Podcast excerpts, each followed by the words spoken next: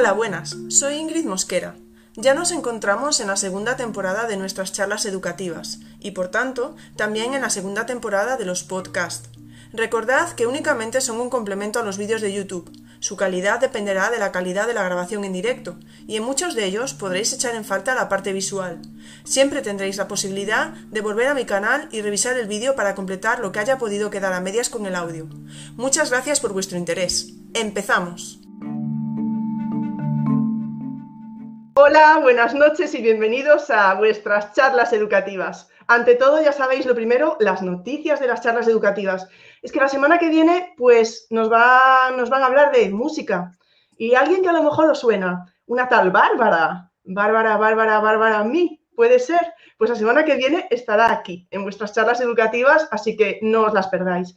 Hoy no vamos a tener a Mr. Rocks, a nuestro querido Mr. Rocks, haciendo el visual thinking en directo. Lo va a hacer, pero lo va a hacer después, porque quiere estar en el chat dándolo todo. Así nos lo ha dicho. Así que, y bueno, sin más, os voy a, os voy a presentar a. Bueno, no os voy a presentar exactamente a los que nos acompañan hoy, porque lo que tengo que deciros es que he intentado traer a los mejores, pero he tenido que traer repetidores, repetidores de las charlas educativas. Están aquí porque tienen que volver a repetir, ya que el tema de hoy es el que es, pues aquí tenemos a cuatro repetidores. Os voy a decir cómo nos vamos a organizar, ¿de acuerdo? Porque esto es un debate, vamos, en toda regla, es un, combate de boxeo en toda regla. No, tampoco es para tanto. Voy a deciros cómo vamos a hacerlo.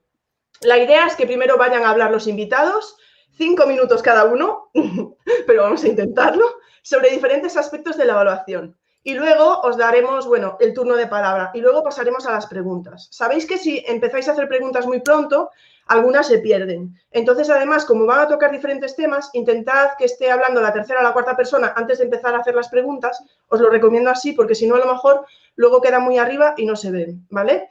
Eh, ¿De qué van a hablarnos? Bueno, pues eh, tenemos a Quique Guerrero, que nos introducirá a temas legislativos sobre la evaluación. En segundo lugar, tendremos a Manoli Fernández, que nos hablará de evaluación de competencias. Bueno, os estoy hablando a grandes rasgos, ¿de acuerdo? En tercer lugar, eh, Garbiñe Larralde nos hablará de feedback y feed forward. Mm, es como digo, es una idea general. Y en último lugar, como broche de oro, tendremos a Domingo Chica, que nos hablará, nos relacionará la evaluación y el feedback con el uso de herramientas digitales. Y en ese momento, pues ya entraremos a debatir y pondremos vuestras preguntas, etcétera. Entonces yo creo que, como no tengo que presentarlos más, eh, si ellos quieren decir algo más de sí mismos, pues bienvenido sea. Quiero dar las gracias a todo el claustro virtual que está aquí hoy y a los cuatro invitados que, bueno, no me imagino a nadie mejor para hablarnos de evaluación. Así que, chicos, cuando queráis, vuestras charlas. Bueno. Buenas noches, eh, yo soy Quique, eh, Quique Guerrero en las, en las redes y voy a comenzar un poco, eh, tú cuando sean los cinco minutos me cortas, que como quedamos, te saco de pantalla directamente. directamente. Un poco con el tema que llevamos de, la charla. Le hemos titulado que calificar no es evaluar, evaluar no es calificar, y entonces son dos términos completamente distintos.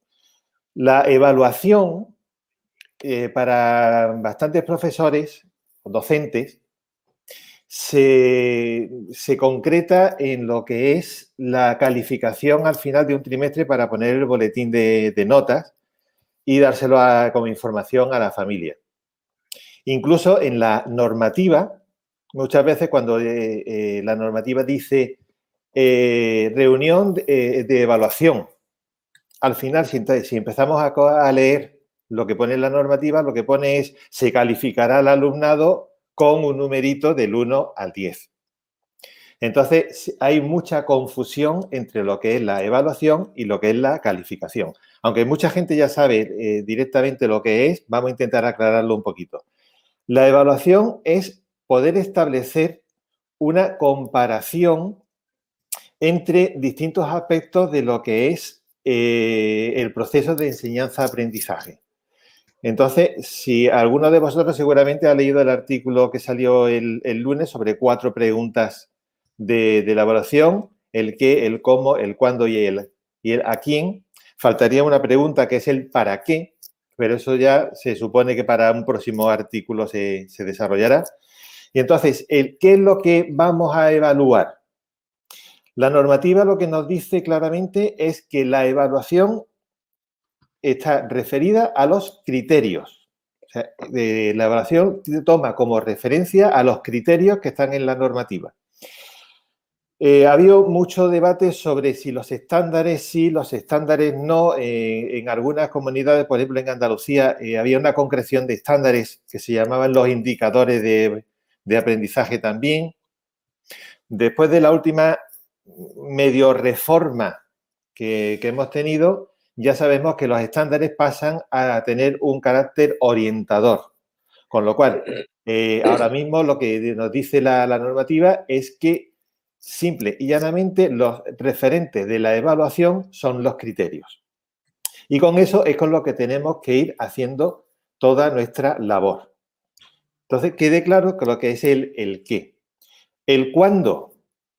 Está claro que no podemos establecer la evaluación solamente a final de cada trimestre o al final de cada tema para poner una calificación, que ahora hablaremos de la, de la calificación también. Entonces, es imposible hacer una buena evaluación porque no vamos siguiendo un proceso desde el principio hasta el final y viendo los progresos, los fallos, eh, cuál es eh, todo lo que podemos ir ayudando al alumnado para ir desarrollando sus propias capacidades en relación a los criterios que son los referentes como ya, ya he mencionado. ¿Qué es lo que eh, tenemos que tener en cuenta? Pues lo que tenemos que tener en cuenta es al propio alumnado y no al currículum. Eh, muchas veces eh, cogemos y del currículum cogemos los contenidos, la mayor parte de los contenidos conceptuales, aclaremos que en la normativa los contenidos también son procedimentales y actitudinales, los recoge. Entonces, eh, no podemos quedarnos solamente con contenidos conceptuales. Esos contenidos están relacionados y están incluidos dentro de los criterios, con lo cual es el criterio lo que tenemos que, recoger en toda nuestra, nuestra parte. Ese criterio tenemos que adecuarlo a lo que es el alumnado que tenemos. No podemos poner el criterio por encima de las capacidades del propio alumno que, tenemos. Es decir, yo no puedo comparar a un alumno o alumna que, que yo tenga en clase por encima para ver si llega a lo que yo he marcado. Lo puedo hacer si sé, el conocimiento del alumno es fundamental, si sé que tiene capacidad suficiente para relacionar, para llegar, para resolver aquellas cuestiones que yo le diga y que yo ya le haya propuesto con el criterio. Para eso, el conocimiento, ya he dicho, importantísimo, una adecuación de lo que es el criterio al propio alumnado, no el alumnado al criterio. Y después establecer, también lo dice la normativa, unos instrumentos y unas técnicas adecuadas al criterio para no establecer cosas distintas a lo que es la referencia de ese mismo propio criterio. Y después, eh, se me ha ido. Creo que estabas hablando, respondiendo a las preguntas eh, propias del artículo. Sí. Bueno, eh, bueno, sí, hablando de la, exactamente, lo que es las técnicas. ¿Cómo? ¿Cuándo? Las técnicas y los instrumentos de, evaluación, que eso eh, en Twitter hoy parece ser que ha habido sus más y sus menos cuando yo he puesto lo del profe corrigiéndole el taco de exámenes en la sala de, profe, diciendo, no me molesten más que se me pierden los decimales. Eh, ha habido por ahí gente que me ha dicho que no es solamente el examen lo que se valora. Evidentemente no es el examen solamente lo que se valora. Eh, hay muchas técnicas y hay muchos instrumentos que nosotros mismos tenemos en cuenta. Pero el gran fallo que podemos tener es que en esas técnicas o esos instrumentos que nosotros vamos, los pasemos directamente a calificar. Calificar es simplemente dar un número, pero sin ningún otro feedback de lo que vamos a hablar ahora después en, al alumnado. Es decir, yo te doy un 8 o te doy un 4 o te doy un 6 en qué te puedo yo ayudar, en qué te puedo yo mejorar, en qué te puedo yo decir qué aspecto este tienes que esforzarte un poco más porque tú puedes. Esa es la verdadera evaluación y estaría en contra de lo que es la calificación numérica muy aséptica que no lleva a ningún sitio, por lo menos en mi, opinión. Creo que ya cedo la palabra y después ya que me bombardeen con preguntas. y ya está. Muchas gracias, Quique, por esta primera intervención. Recordemos que luego ya será libre albedrío, así que gracias por ceñirte también al tiempo y por ser tan claro. Damos el paso a Manoli Fernández. Bueno, buenas noches y gracias, como siempre, Ingrid, por, por, invitarme. Donde se habla de evaluación, pues ahí que me tenéis y además encantada de ello, ¿no? Creo en la evaluación, creo que es el punto más débil de, nuestro sistema educativo en todos los aspectos y creo que seguimos sin darle la relevancia y el papel principal que debería tener en nuestra práctica diaria de aula eh, lo mismo que Enrique, eh, si me paso de tiempo, me haces así, tijeritas y corto, que ya sabes que si me lío a hablar, a mí se me va. Siempre me pides tiempo y siempre lo alargo, no me queda de otra. Bueno, me voy a hablar de, eh, evaluación y, competencias, ¿no? yo sigo echando en falta la evaluación de las competencias. Eh, creo que aunque hay muchos docentes que sí han cambiado en parte esa idea de evaluación y, calificación, se sigue echando en falta el tema de la evaluación competencial. Em, ¿Por qué? Pues porque cuando hablamos de competencias, no hablamos de una competencia ligada solamente a nuestra materia, que es lo que más de una ocasión está pasando, que al final lo que estoy haciendo es evaluar eh, la competencia que está asociada a mi materia o que creo que está asociada a mi materia y a lo mejor alguna otra por ahí que creo que de alguna manera puedo evaluar. Pero nos dejamos de largo todas aquellas eh, competencias que, eh, bueno, pues por el motivo que sea, no consideramos o no sabemos o entendemos que se está evaluando por sí misma, que por sí misma no se evalúa. Nosotros tenemos como competencias siete. Y normalmente yo creo que tenemos un problema a la hora de realmente eh, saber cómo tenemos que evaluar esas competencias. Entre otras cosas, eh, porque seguimos haciendo el mismo, el mismo tipo de, utilizar los mismos tipos de instrumentos, ¿vale? Eh, para evaluar. Entonces, desde el momento en que seguimos utilizando los mismos tipos de instrumentos, no, no podemos evaluar aquello que realmente se nos está pidiendo, que son las competencias. ¿Cómo vamos a evaluar aprender a aprender? ¿Cómo vamos a evaluar desde matemáticas la competencia lingüística? ¿Cómo vamos a evaluar la competencia digital si yo no estoy dando eh, opciones al alumnado a que utilice la tecnología realmente mm, para poder evaluar dentro de mi materia esa competencia? Porque aquí no se trata de bueno, vale, que hagan algo de tecnología, que se metan en claro, ya está, ya evalúo la, competencia digital. No, la competencia digital no es eso, es igual que la competencia lingüística. Si tengo que evaluar la parte oral, no es que el alumno en clase me responda preguntas orales, me lea, en vez de leerme lo que tiene escrito, me lo diga de forma oral. Es decir, las competencias hay que Mm, ver realmente lo que nos están pidiendo, que además hay unas infografías muy buenas hechas por el, por el Ministerio, en donde se nos dice que se nos pide y tenemos que realmente buscar instrumentos que eh, puedan evaluar esas competencias dentro de nuestra materia. Os pongo un ejemplo de cómo algo que, no puedo evaluar mm, si no utilizo un tipo de, instrumento eh, competencia además me voy a asignaturas de, ciencias, porque normalmente todo el mundo dice, es que las asignaturas de la parte lingüística son muy fáciles de utilizar las competencias, pero claro, la parte de física y química, biología, matemáticas, ahí a ver cómo lo hacemos. Bueno, pues que alguien me explique a mí cómo podemos evaluar, si no evaluamos de forma competencial y además con otros instrumentos, otras estrategias, un criterio, ¿vale? De evaluación del bloque 4 que habla de planear, aplicar e integrar las destrezas y habilidades propias del trabajo científico, elaborar hipótesis y contrastarlas a través de experimentación o la observación y argumentación, discriminar y decidir sobre las fuentes de información y los métodos empleados para su obtención, participar, valorar y respetar el trabajo individual y en grupo, presentar y defender en público el proyecto de investigación realizado. Fijaos, en estos cinco eh, criterios de evaluación que son de la materia de, física y química, o de biología, perdón, creo que era de biología, pero da igual porque física y química prácticamente lo mismo. Fijaos que tengo un criterio, el 5, presentar y defender en público el proyecto de investigación que hace alusión a la competencia lingüística. Porque el alumno tiene que defender ese proyecto de, investigación que ha hecho. Tiene que hacerlo de forma oral. Pero detrás de la forma oral, evidentemente, hay un trabajo previo de expresión escrita. Participar, valorar, respetar el trabajo individual y en grupo. Ahí estamos hablando del tema de eh, trabajar colaborativamente, colaborar con otras personas. Ahí, evidentemente, tengo la competencia social y cívica. También podríamos incluso plantearnos ahí eh, en discriminar y decidir las fuentes de información, la competencia digital.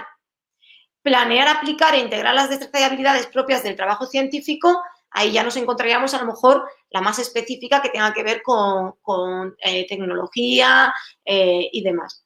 Por lo tanto, fijaos, en este contenido de una materia que no es lingüística, nos encontramos como aprender a aprender también está, evidentemente, cuatro de las siete competencias, cuatro de las siete competencias que en principio cualquier profesor de biología y geología no sabría cómo evaluar, las tiene que integrar.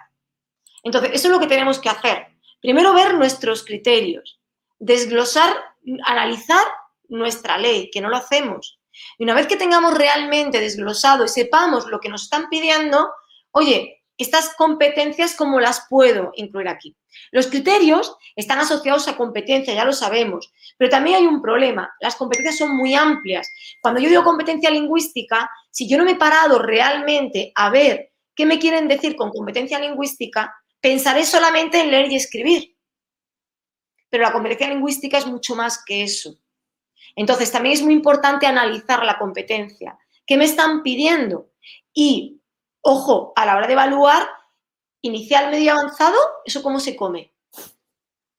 ¿Eso cómo se come? Porque yo todavía lo de inicial, medio avanzado no sé mm, cómo, cómo, cómo, en qué conjunto, dónde meto, dónde no meto. Entonces, eso también es complejo. Eh, yo creo y veo, por otras cuestiones que estoy haciendo, que quizá igual que tenemos la competencia digital, que tenemos ese marco europeo, ¿no? Donde tenemos los distintos niveles, está desgranado en, en descriptores, también las competencias quizá nos haría falta analizarlas desde nuestra materia. Cómo yo aprender a aprender, cuáles son eh, eh, esos descriptores de esa competencia que voy a aplicar en mi aula. Y cómo voy a decidir en función de qué decido en qué nivel está cada, cada alumno. Porque aprender a aprender no es lo mismo para un alumno con dificultades que para un alumno que es de altas capacidades o para un alumno medio o para un alumno que tiene dificultades, por ejemplo, eh, eh, no, es, no es disléxico como tal, pero tiene problemas en la sintaxis o en la comprensión ¿vale? Entonces, todo ese tipo de cuestiones creo que, se nos escapan porque realmente, el, para mí, lo que hay de base es una falta todavía de conocimiento. Vamos a cambiar o vamos a modificar la ley y todavía creo que hay mucha gente que no se ha molestado en, leerse sus criterios, en realmente eh, ver qué es lo que tiene que hacer. Y, y en la base de todo eso, creo que está también la zona de confort del libro. Cojo el libro, y lo que el libro me dice que tengo que evaluar, que tengo que hacer, pues es lo que hago.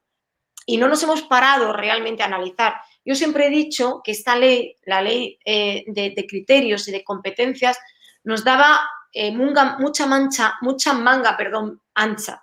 Nos permitía realmente eh, pararnos, detenernos, ampliar y, nos permitía, mm, de alguna manera, que tomáramos decisiones dependiendo del tipo de alumnado que tuviéramos, dependiendo del tipo de centro en el que estuviéramos, dependiendo de muchos factores, ir eh, realmente ajustando todo el tema de criterios y de competencias a, nuestra nuestro contexto eh, concreto. Creo que ese, esa tos así falsa es que me estoy pasando los cinco minutos. No he sido yo, ¿eh? pero sí que se ha escuchado la tos, no sé, pero... hasta ahí, Manoli, hasta ahí. pero no he sido yo la de la tos, ¿eh? No. Vale.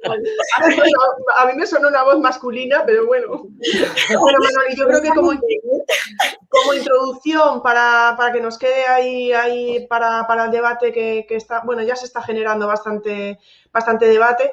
Eh, bueno, bueno, veo que están haciendo reflexiones, pero por ahora me están haciendo caso y aún no han entrado con las preguntas, mejor porque así les damos un poquito más. Y cedo el paso, cedo el paso. cedo la palabra a Garbiñe y el paso también. muy amable.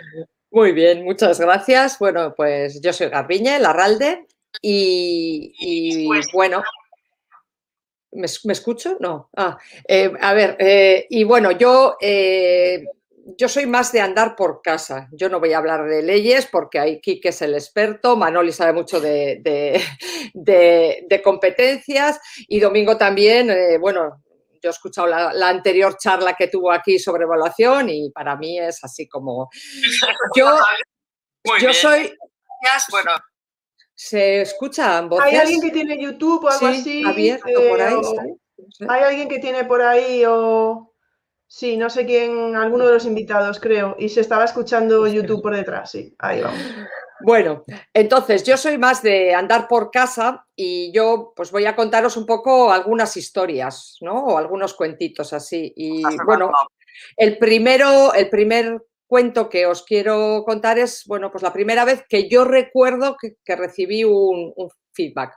Bueno, es mentira, no recuerdo pero creo que fue así. Y ese feedback vino desde la mirada de mi madre cuando yo eché a andar y me hizo ese gesto, ¿no? De, venga, tú puedes, venga, ven hacia aquí, ¿no? Vienes, llegas y si me caía, me animaba y si me volvía a caer, me volvía a animar, ¿no? Ese fue, creo que de los primeros feedbacks que hemos tenido casi todas las personas que estamos aquí. Luego, pues habríamos empezado también pues, con las palabras, ¿no? Mamá, papá y cómo nos iban llevando, ¿no? Ahí eh, nuestros padres, nuestras madres. Eh, yo realmente eh, me he puesto a pensar cuando quería, cuando tenía que preparar esta charla, he querido pensar un poco en esto del feedback y del forward. Perdón, del feedback y del feed forward. Que es una palabra que, bueno, yo le he descubierto a Neusa Martín y me, me ha parecido como muy, muy interesante, ¿no? Y tiene que ver con eso, con ese gesto que hacía mi madre hacia adelante, ¿no? O sea, no lo estás haciendo mal, o sea, ven hacia adelante, ese atraerte hacia, ¿no? Hacia, hacia un aprendizaje. Eh, yo tuve la suerte de, de tener una beca Erasmus hace ya muchos años de esto y, y, para mí supuso un cambio, un shock, porque yo me fui a, Francia y, entré en un sistema educativo totalmente diferente. O sea, yo iba de un sistema en el que las clases estaban organizadas de manera compartimentada y entré en un sistema donde había que preparar un proyecto. ¿no? Y entonces había que trabajar en, función de un proyecto y los profesores pasaban a darte feedback eh, a tu proyecto. Entonces, eh, ¿el feedback qué es? El feedback eh, es simplemente, es información, es conversación. Para mí, al final, la evaluación es conversación. El feedback el feed forward, no, el, el feed forward, la evaluación para mí tiene que ser un diálogo, o sea, es un diálogo que se establece. Evidentemente tiene que haber un marco legal, tiene que haber una serie de, eh, de pautas, no podemos evaluar cualquier cosa pero el feedback tiene que surgir de un diálogo. Cuando yo estuve en Marsella, la profesora que me correspondía a mí, y yo estuve en un taller de grabado y había, yo trabajaba mucho, iba al taller de grabado, hacía muchas cosas y tal, y la profesora era una alemana muy, muy seria, que al final de la estancia me preguntó, eh, ¿y tú qué quieres hacer de tu vida? ¿Por qué estás estudiando arte? ¿Qué quieres ser? ¿Técnica de taller o quieres ser artista? Y a mí me descolocó porque dije, bueno, pues yo estoy estudiando Bellas Artes, o sea, quiero estudiar esto, no sé.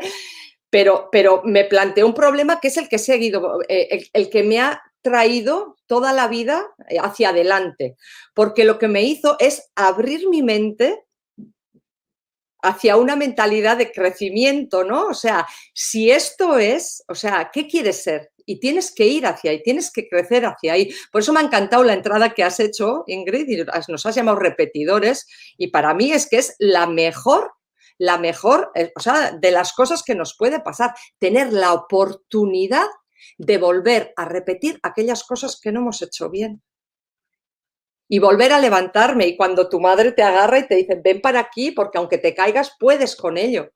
O cuando a mí esta mujer me puso delante de un espejo y me dijo, ¿hacia dónde quieres ir? Porque tienes que tomar decisiones.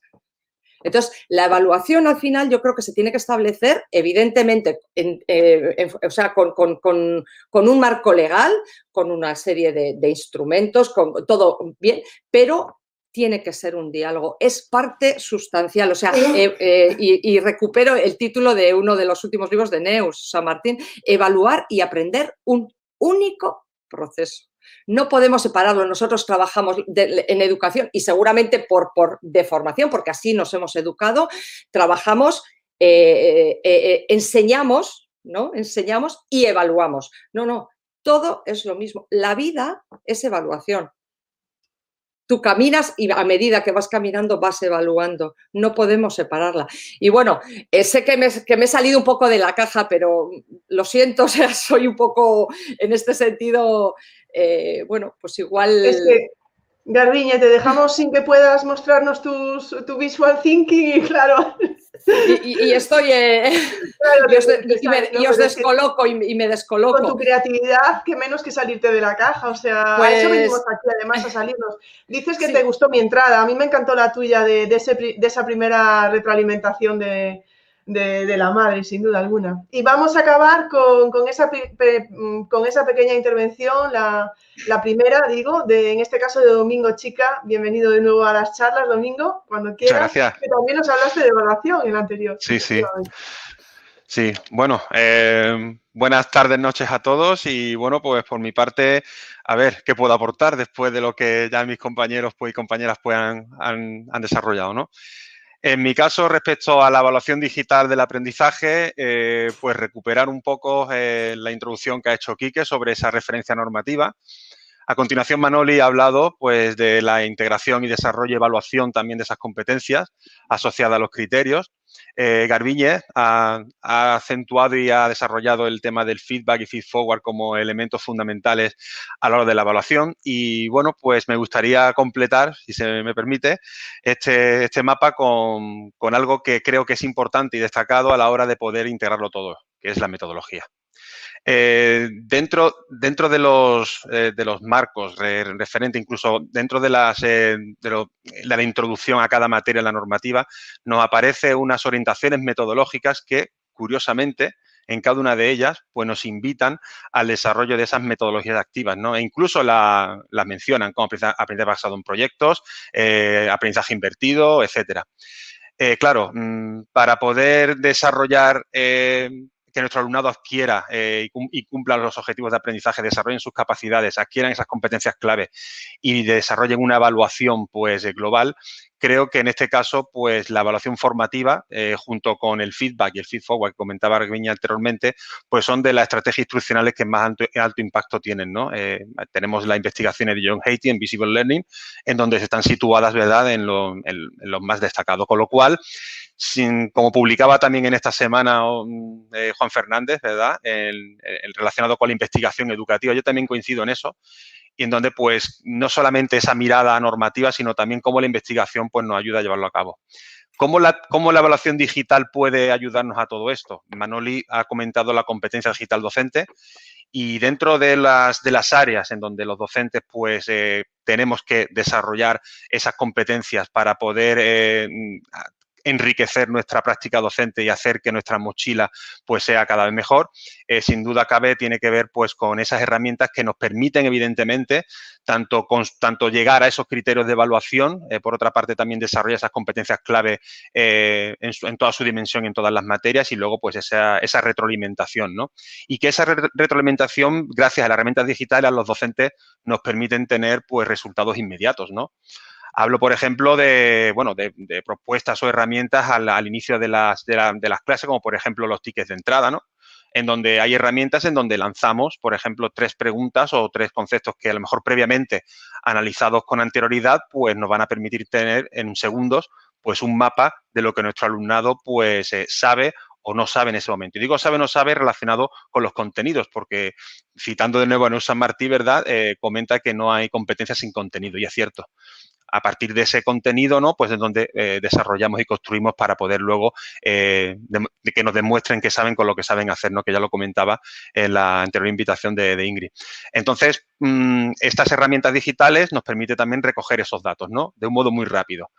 Claro, a esto se une, creo, también esa competencia digital de saber leerlos y saber interpretarlos. No se trata de poner un Kahoot y que hagan un cuestionario y, bueno, que quede primero, segundo, tercero.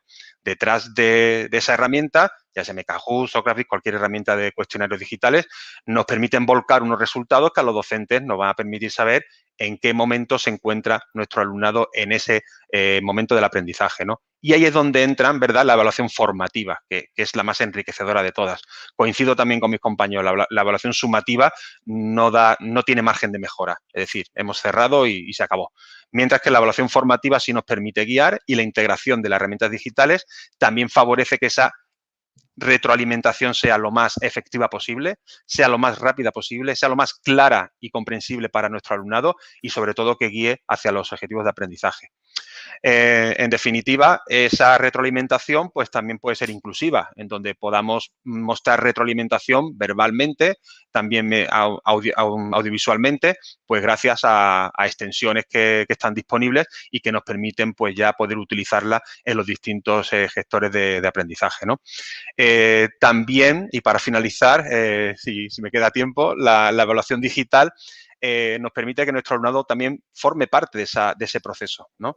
donde esa evaluación también sea más rica y donde el, docente contribuya a que esa evaluación digital sea o muestre un camino hacia ese objetivo, ¿no? Yo también soy de la opinión donde a lo largo del proceso me gusta utilizar listas de cotejo, escalas que sean comprensibles, fáciles de entender, para mi alumnado y que las rúbricas pues no sean calificadoras, sino que aun siendo más complejas, pero que también nos den esa posibilidad de que nuestro alumnado pues eh, no solamente comprenda, sino también reflexione sobre cómo está desarrollando sus aprendizajes. Y luego, gracias a la evaluación digital, el tema de los portfolios, por ejemplo, a la hora de recoger las evidencias de nuestro alumnado, la reflexión, la metacognición, algo que mm, también desde los propios criterios de evaluación, pues también no, se, nos, se nos demandan, ¿no? A la hora de, desarrollar esa competencia de, aprender a aprender tan, tan necesaria. En definitiva, eh, mm, normativa, tener en cuenta esos referentes de la evaluación, eh, esa alineación con las competencias clave y, cómo eh, de llevar a cabo esa, evaluación formativa y, formadora, en donde también el alumnado mm, mm, participa y todo ello pues envuelto en un caparazón llamado metodología que desde mi opinión creo que es la única forma de desarrollar pues competencias, ¿no? Teniendo en cuenta, pues, por ejemplo, propuestas como la aprendizaje basado en tareas, ABP, etcétera. Muchísimas, muchísimas gracias, Domingo. Bueno, efectivamente, mm, también si os interesa este tema, Domingo había estado con nosotros anteriormente y nos había hablado de Corrubrics y de la evaluación online y también os recomiendo, recomiendo esa charla. Os recomiendo todas las charlas en las que han estado ellos. Y también estaba recomendando la de la semana pasada de Roy, eh, que creo que Quique sí la había visto, ¿verdad? Que creo que hacía, nos daba muy, buenas, muy buenos ejemplos de cómo, bueno, de cómo hilar todo, ¿verdad? Eh, bueno, vamos a pasar al lado más eh, de debate. Sí que quiero decir, alguien que habéis nombrado los dos, tanto Garbiñe como Domingo, a Neusa Martí, os recomiendo escuchar, eh, además de los libros, el podcast que tuvo con Rosa Liarte, donde hablaba del feedback, el feed forward y la evaluación formadora, porque es un podcast de esos de, bueno, de papel y lápiz y os lo recomiendo muchísimo, de verdad. A mí me, abrió mucho la mente a, a, muchas cuestiones y conceptos incluso que no, que no conocía. Eh, bueno, eh, pues hablando de Roy, que estaba aquí la semana pasada, simplemente, ¿no? Me gusta decir que evaluamos por vocación y que calificamos por evaluación. Es que Roy, la charla de la semana pasada también nos dejó algunas frases para la historia educativa de, las charlas y simplemente quería empezar con eso. Hay muchísimos comentarios, pero me voy directamente a las preguntas porque estoy segura que están surgiendo muchas más. Así que voy bajando por aquí. Y tenemos una primera pregunta, una reflexión de José Antonio. Eh, también incondicional de las charlas, y dice, cuando le damos a un alumno una nota numérica, ¿realmente conocen lo que saben? Bueno, ahí me... ¿Qué significa sacar un 10 o sacar un 4? Bueno, podéis o no sé, o levantáis la mano o empezáis a hablar. Como queráis. yo, yo comienzo. Eh, una nota, personalmente, pienso que no dice absolutamente nada. Sí es verdad que estamos acostumbrados, eh, pues ya por, tradición milenaria, a fijarnos en las notas, fijarnos en el 6, un bien, eh, fijarnos en el 9, un sobresaliente, un 10, hoy la matrícula de honor, un 4, uy, he suspendido. Pero, ¿en qué? ¿En qué eh, tengo yo que mejorar o qué es lo que he conseguido? Eso no lo dice un número. Eso lo dice una buena evaluación formativa constante y no al final de un periodo, sino a medida que se va trabajando en clase. Por lo tanto, yo la calificación, eh, he estado viendo por ahí, dice, la calificación también es buena. Mm, es buena si se quita lo que es el aspecto negativo que nosotros llevamos tanto tiempo por encima. Pero es que ese aspecto negativo ahora mismo sigue estando la mar de vigente. Si tú le entregas un trabajo a un alumno o a una alumna con un montón de anotaciones, pero con un 6 metido en un circulito, ¿a dónde se va ese alumno o la alumna? Lo primero de todo, al 6 del circulito. O sea, ¡eh, bien! He sacado un bien, he sacado un notable. Pero, a ver, no. Fíjate en qué puedes mejorar y qué es lo bueno que has conseguido. Eso eh, pasa a un segundo plano, que es lo que no debería ser. Primero debería ser la parte de decir, en esto lo he hecho estupendamente y en esto tengo que esforzarme un poquito más porque yo puedo a no irse directamente al 6. Mi opinión. Yo, mm, al hilo de lo que comentas, Kike, mm, creo que también eh, esa evaluación formativa es también dialógica. Es decir, eh, me ha pasado pues que le entregas el instrumento, eh, evaluamos, ¿no? Evaluamos, llevamos a cabo esa pequeña conversación ¿no? con el alumno y la pregunta es, ¿y esto qué nota tiene? Es decir, eh, el desprender, lo que comentabas del Seyer circulito, eh, el, instrumento de evaluación formativa, si va acompañado de una calificación y no, y no es cualitativo, pierde todo, creo que pierde el valor formativo. Totalmente. Entonces, yo creo que al, alumnado también es, eh, bueno, le enseñamos muchísimas cosas y también integrarles pues en su día a día eh, este, este tipo de, bueno, es una evaluación formadora que es donde les guiamos hacia ese proceso, ¿no? Y, la pregunta, ¿no? Eh, pero bueno, es que sí, que, estoy aquí, pero ¿qué nota es esto? A ver, que, no, no, es nota, te estoy comentando, te estoy guiando y creo que pues tienes que mejorar aquí para llegar allá. Eh, creo que aquí pues en este párrafo no está bien introducido, considero que aquí pues podría haberlo hecho un poco mejor y ten en cuenta tu objetivo que está aquí. La calificación ya llegará, pero ese, ese proceso. Pero también al alumnado mm, creo que hay que, hay que bueno, invitarle y también a, a, esa cultura de una evaluación que le forma y que le guía hacia esa calificación. Yo añadiría, no, yo añadiría ahí un poquito también, eh, a mí, para mí fue todo un descubrimiento el, tema o la idea del concepto de la mentalidad de crecimiento, ¿no? las posibilidades que te ofrecen los errores, ¿no? O sea, el todavía no has conseguido esto, pero, pero, pero estás, ¿no? Y puedes llegar a ello. Entonces, para mí creo que es una de las cosas que, que debería, en las que deberíamos insistir en ese diálogo, ¿no? O sea, porque realmente un, 10 no te deja margen de mejora, pero tú le puedes decir a, un niño que es 10 y, ya, y, ya, eh, eh, no lo sé, o sea, es que, eh, porque esa es la lectura además, el niño 10 es ya y, y, todo lo tiene ya resuelto y el niño 4, pues entonces es como, a mí, a mí el número también eh, y la frase me parece estupenda porque creo que de alguna manera sí, sí nos genera cierto malestar, porque yo, eh, bueno, uno de los mapas visuales que, he compartido estos días era el de Miguel Ángel Santos Guerra. Y, a mí me parece que él habla de ejercicio de poder, ¿no? O sea, la evaluación como ejercicio de poder y me parece que es, eh, realmente es un poder que si no lo ejercemos bien, ha salido una pregunta por aquí hace poquito que hablaba del estrés eh, eh, y, me parece que, eh, claro, es que para que no te genere estrés lo que tienes que hacer es abrir las posibilidades, o sea, lo vas a hacer, lo vas a conseguir. Mm. Pero lo que hacemos muchas veces en las evaluaciones es cerrar. Aquí se acaba. O sea, eres un y se cierra. Entonces, no lo sé. Creo que hay mucho que, tenemos mucho que construir, mucho que reflexionar. Hay mucha, mucha gente que está en ello, ¿eh? Y evidentemente sí, desde la ciencia, eh, y Domingo lo ha dicho muy bien, ¿eh? O sea, la ciencia viene también a, decirnos qué es lo que tenemos que hacer. Eh, y, desde las humanidades y desde las emociones y desde la gente y desde la persona. Trabajamos con personas y no con robots que tenemos que llevar hasta determinado límite o hasta determinado momento. Entonces, ahí creo que hay un... Por eso, por eso nos preocupa y por eso nos gusta tanto y nos apasiona la, el tema, creo, ¿no? O sea, porque realmente es, un, es algo complicado de, bueno, yo mm, pienso que al alumnado, como decía Domingo, le pasa como al docente. Para que el docente decida cambiar, eh, tiene que salir de su zona de confort. Y también les cuesta, hay un proceso de que ahora evalúo y no califico. Ya no hago solamente exámenes donde sumo notas, divido y ya está, sino que ahora tengo que hacer otro tipo de eh, tareas, de actividades, de proyectos para evaluar de otra manera, para poder realmente evaluar, mejor dicho, no para evaluar de otra manera, sino para poder realmente evaluar porque es lo que me están eh, exigiendo, porque es lo que necesito hacer y porque ya veo que solamente el examen no me da respuesta.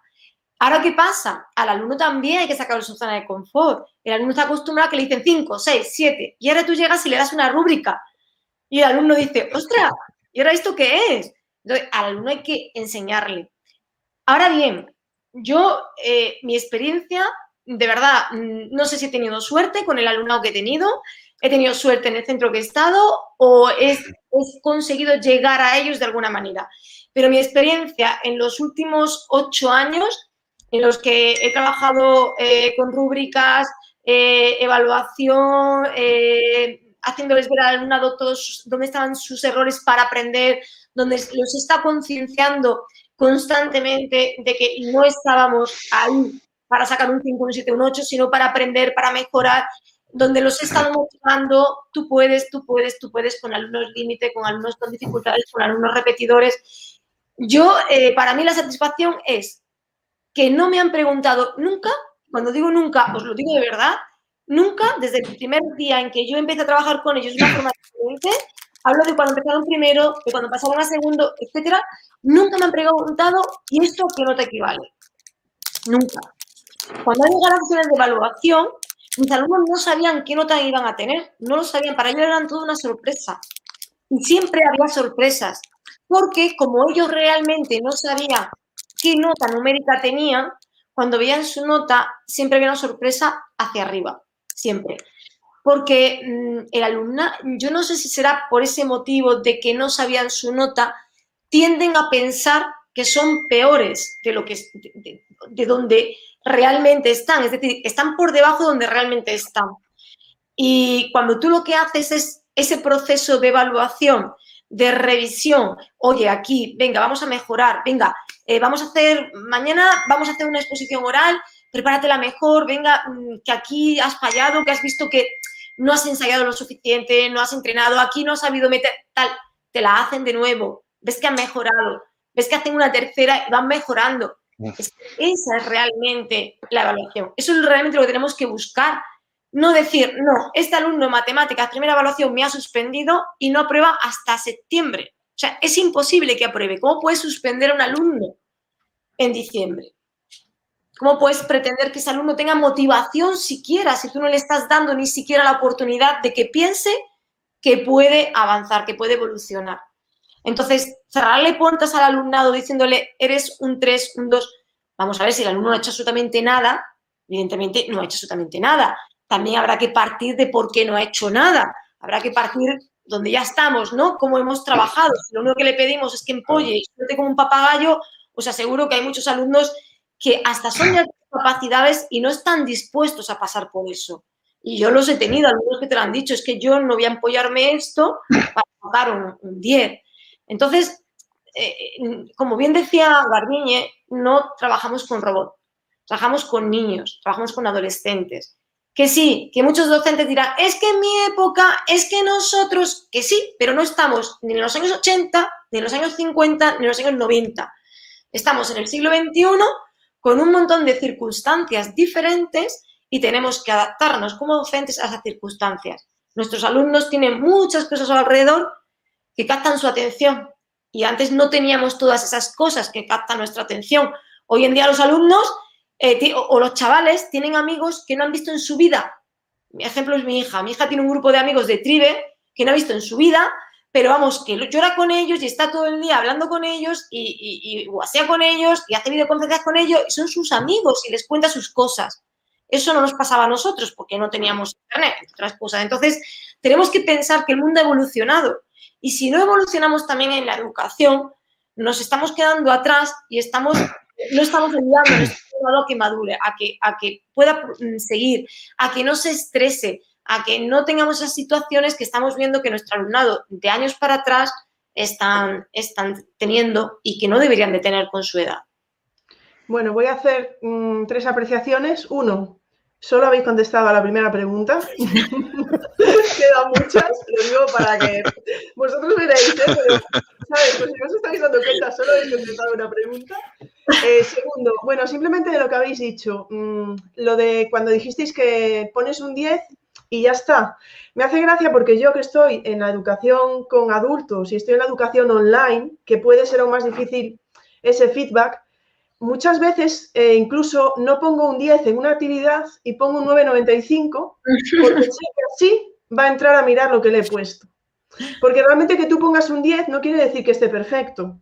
Yo aún así poniendo un 10 le pongo que me gusta mucho poner dieces, no tengo ningún problema, pero le pongo porque creo que, les puede animar y les puede, pero les pongo una explicación de, pues oye, a lo mejor esto puedes intentar mejorarlo para la próxima vez o puedes, un 10 no tiene que por qué implicar la perfección, desde mi punto de vista, ¿eh? que eso también puede llevarnos a mucho. Hace poco, aún en uno de esos debates domingueros, preguntaba, ¿pones dieces? Y bueno, ya, uh, vaya debate fue aquel. ¿eh? Primero es, no lo pongo, lo sacan ellos, es imposible, nada es perfecto, nunca pongo dieces que creo que sería, había gente que decía que nunca ponía dieces porque nada es perfecto y ya está, ¿no? Y otros, bueno, sí que la pregunta quizás estaba mal hecha porque no, bueno, no estaba tan mal hecha porque realmente lo tienes que poner, lo puedes sacar él, pero lo tienes que poner. Y también lo que dijo, lo que dijo Manoli, ¿no? De, de que mm, los profesores tenemos que, bueno, que cambiar ese, ese, ese punto de vista, los alumnos también y las familias, ¿no? Incluso si llevamos a la sociedad entera, o, pero bueno, pero las familias, ¿no? Porque muchos niños yo creo que llegan a casa y es, ¿y qué sacaste? Sí. sí. Y ya está, ¿no? Entonces, bueno, yo lo dejo ahí para la reflexión, pero bueno, una, voy a haceros dos preguntas a la vez para, para ir así y que podáis contestar de manera un poco, ¿vale? Em, bueno, por adelantar un poco. Jorge nos preguntaba que algunos habéis entrelazado un poquito cómo hacer para que las evaluaciones no generen estrés en los alumnos. Y tenemos aquí eh, nuestro querido Tomás, que bueno, ahora estoy tapando aquí que completamente. Dice, eh, dice, Quique, es un placer escucharte y, soy un gran admirador tuyo en Twitter. Eh, pues aquí las habéis tenido vosotros en el chat, ¿eh, Quique, con Tomás. Dice, una pregunta. La evaluación formativa está muy ligada al feedback. ¿Qué tipo de feedback das? ¿La calificación, la calificación diluye el feedback? Bueno, justo creo que es lo que estaba comentando yo ahora mismo, ¿no? Y lo que habéis dicho. Pero bueno, si queréis hacer alguna reflexión sobre, por alusión, Quique, y sobre estas dos preguntas que quedaban por aquí. Bueno, pues eh, el estrés se, quita no dejando para momentos concretos la evaluación, los instrumentos, las técnicas o lo que sea, sino eh, si yo cojo y digo, bueno, pues lo que voy a hacer durante eh, este trimestre es observación y recogida de datos en un cuaderno, pues lo voy haciendo diariamente y ellos no tienen por qué enterarse. Eso ya no les va a generar estrés ninguno, porque no es decir, eh, como he visto por ahí una carta en algún sitio, eh, queridas familias, vamos a empezar la semana de exámenes. Mm, no, vamos a ver, vamos a empezar la semana de exámenes significa que la familia va a estar estresada, eh, los alumnos van a estar estresados, los profesores van a estar estresados, que tengo que corregir para poner una nota para tal fecha. O sea, ya generamos estrés en todos los, en todos los aspectos educativos no solamente profesorado, sino familia, alumnado y en todo. ¿Cómo se evita eso? Pues haciendo una evaluación con unos instrumentos y con unas técnicas adecuadas a lo largo del periodo que nosotros tengamos fijado. Eso eh, en cuanto al estrés, eh, en mi opinión. Y después, eh, feedback. el feedback, yo estoy de acuerdo con, con Domingo. Yo doy feedback, digo, esto lo has hecho estupendamente, me ha encantado, me ha maravillado, pero no le digo nota. ¿Por qué no le digo nota? Porque entonces sé que se van a fijar en la nota. La nota ya llegará, no hay, no hay problema. Si cuando, ya, cuando llegue el momento, ya. Lo que sí está muy claro es que eh, al principio hay que darle, yo soy amigo de la, de lista de cotejo, más que de, que de las rúbricas.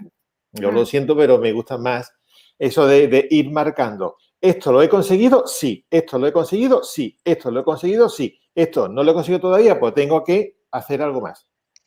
Entonces, desde, si desde un principio eso lo conoce el alumnado y se auto va marcando las cosas, no hace falta ningún otro tipo así general de feedback, porque dice, es que esto no lo he conseguido, claro, porque te falta esto, no sé cuánto, o sea, le vas explicando sobre el mismo proceso por qué sí o por qué no.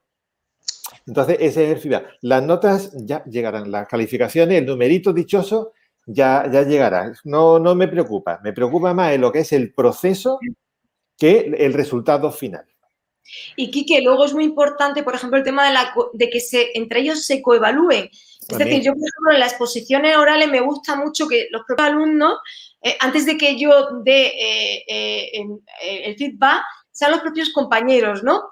Entonces, ellos van aprendiendo a hacer realmente una crítica constructiva porque además al principio es todo lo negativo, entonces tú le, tienes que enseñar, no, vamos a empezar por lo positivo. Cuando vayamos a hablar de aquello que son cosas a mejorar, vamos a utilizar otro tipo de vocabulario, vamos a introducirlo de otra manera. Entonces, también hay un aprendizaje, porque estamos en una sociedad en donde la crítica se, cree, se ve como algo negativo. Cuando tú le hmm. dices, oye, vamos a criticar, es algo negativo, ostras, vamos a poner la bota que vamos a poner hasta parir. No, la crítica tienen que aprender que es algo constructivo, que es algo necesario en la sociedad y tienen que aprender a aceptar las críticas.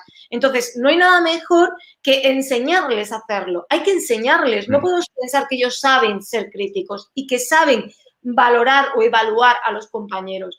Entonces, hay que darles ese tiempo en clase. Es decir, eh, alguien dice lo de bachillerato. Sí, pero es que no estamos hablando de bachillerato, es que hablamos desde que los niños tienen seis años es que en infantil los niños están habituados a hablar, a entre ellos decirse y tal, y llegan a los seis años, lo sientan de uno en uno y ahora es examen cada 15 días.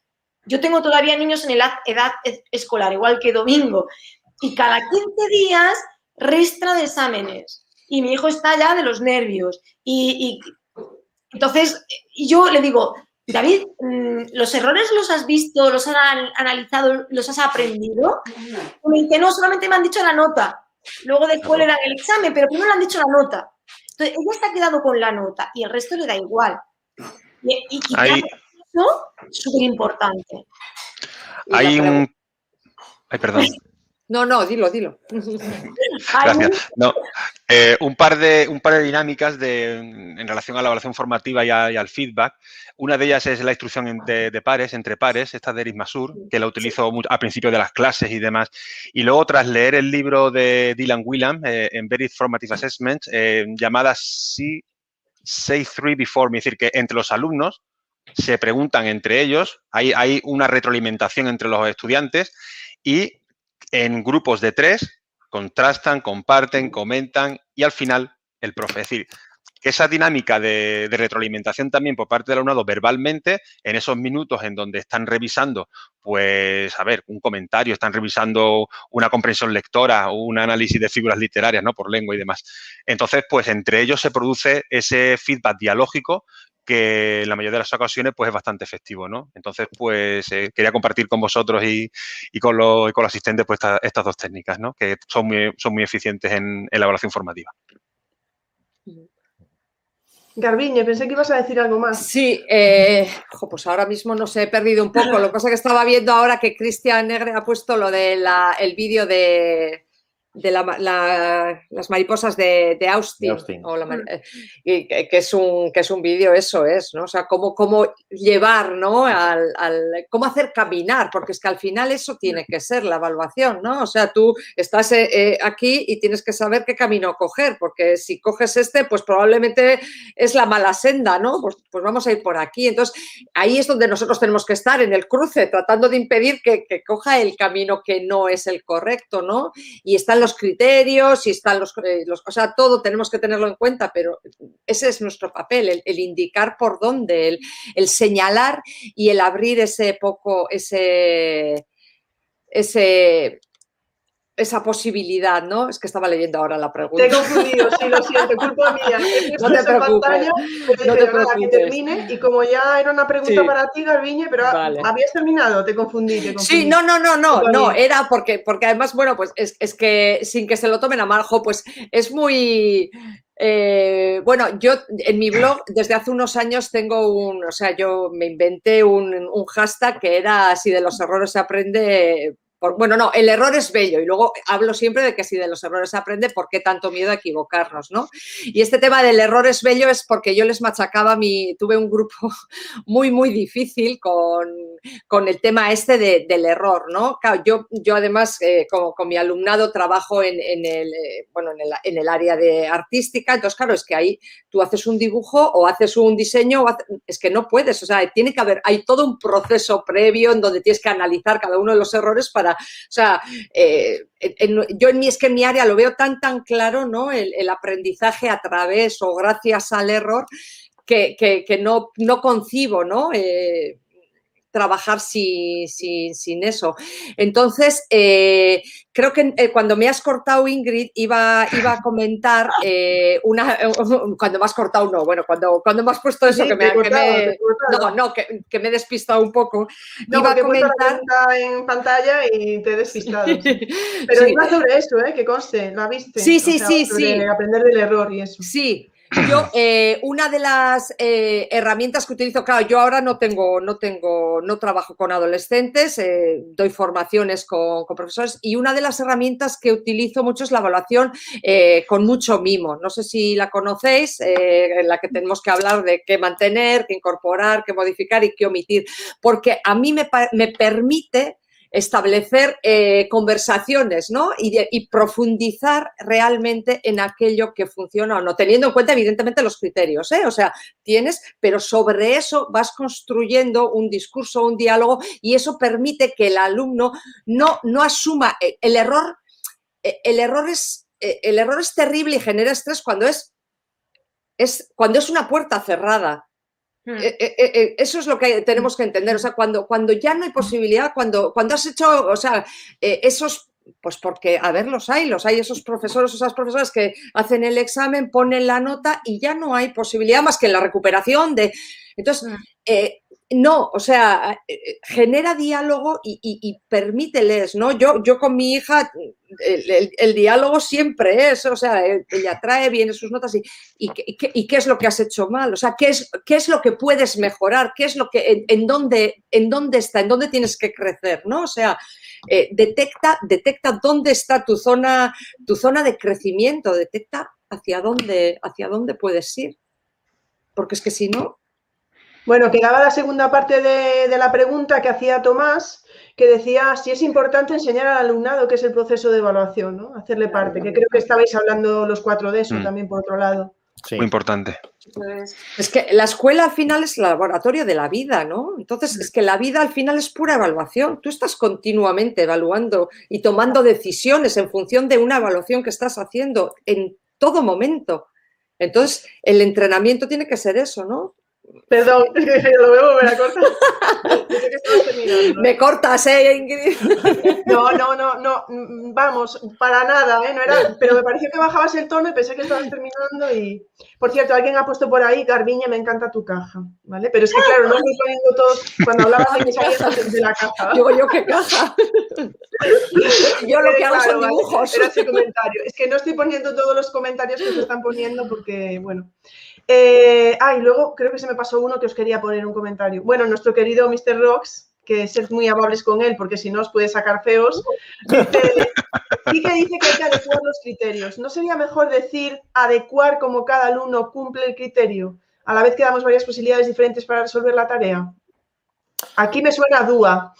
Eh, eh, lo de adecuar la tarea, evidentemente, eso es eh, el DUA y además adecuar la, tarea mm, teniendo muy en cuenta lo que es la, taxonomía de, Bloom, los distintos procesos que hay, teniendo, teniendo también en cuenta lo que son las distintas capacidades que puede tener el alumno. Hay alumnos que pueden alcanzar el estado de creación, de, evaluación y hay otros pues que mm, no tienen la madurez suficiente todavía como para llegar a esos aspectos y hay que dejarles un poco más de tiempo, ya madurarán. Eso, por, eso mismo, eh, cuando estamos calificando o estamos eh, eh, evaluando, hay que tener en cuenta mucho más a, cada uno de esos personajes antes que al currículum, al criterio o a, lo que, o a la misma actividad que nosotros planteemos. Y en cuanto a adecuar el criterio, yo veo, eh, yo tengo que mantener un criterio por normativa, el criterio como referente de la, evaluación. Eh, yo prefiero coger el criterio, desgranarlo y ver hasta dónde eh, un alumno puede llegar con sus capacidades antes que pensar en, en, otras cosas. Utilizo ese mismo criterio para toda la clase, para todos dependiendo de sus capacidades, pero cojo y adecuo ese criterio a lo que es el alumnado. Es mi, opinión. Ya el señor David y yo hemos tenido alguna palabreja por ahí de diálogo en cuanto a, esto también, sí. Me gustó pues mucho. Yo no creo que sean Yo creo que es así. Muchos se sentirán vengados con esta pregunta porque es de las tuyas, Quique. Es de tus, ese tipo de preguntas que haces tú. No sé si algunos no será mejor adecuado. No sé si alguno más eh, quiere comentar algo más de esto. Os pongo otra pregunta en pantalla. Bueno, yo mm, sí me gustaría eh, comentar algo sobre todo con respecto a infantil, ¿vale? Porque aquí, aquí creo que estamos de todos los niveles, imagino, y a mí me sigue preocupando mucho infantil, porque, mm, bueno, ahora que me estoy informando también en tema DUA y tal, ¿no? Y aunque yo ya era lo que sé y por, hijos y porque trabajo con infantil. Yo soy secundaria porque trabajo en proyectos con infantil. Me sigue preocupando muchísimo la obsesión que hay en infantil porque los niños acaben aprendiendo a leer y a escribir. Ya está más que demostrado, y eso después lo, lo sufrimos cuando van creciendo los niños, que hay que dejarles que aprendan a su ritmo.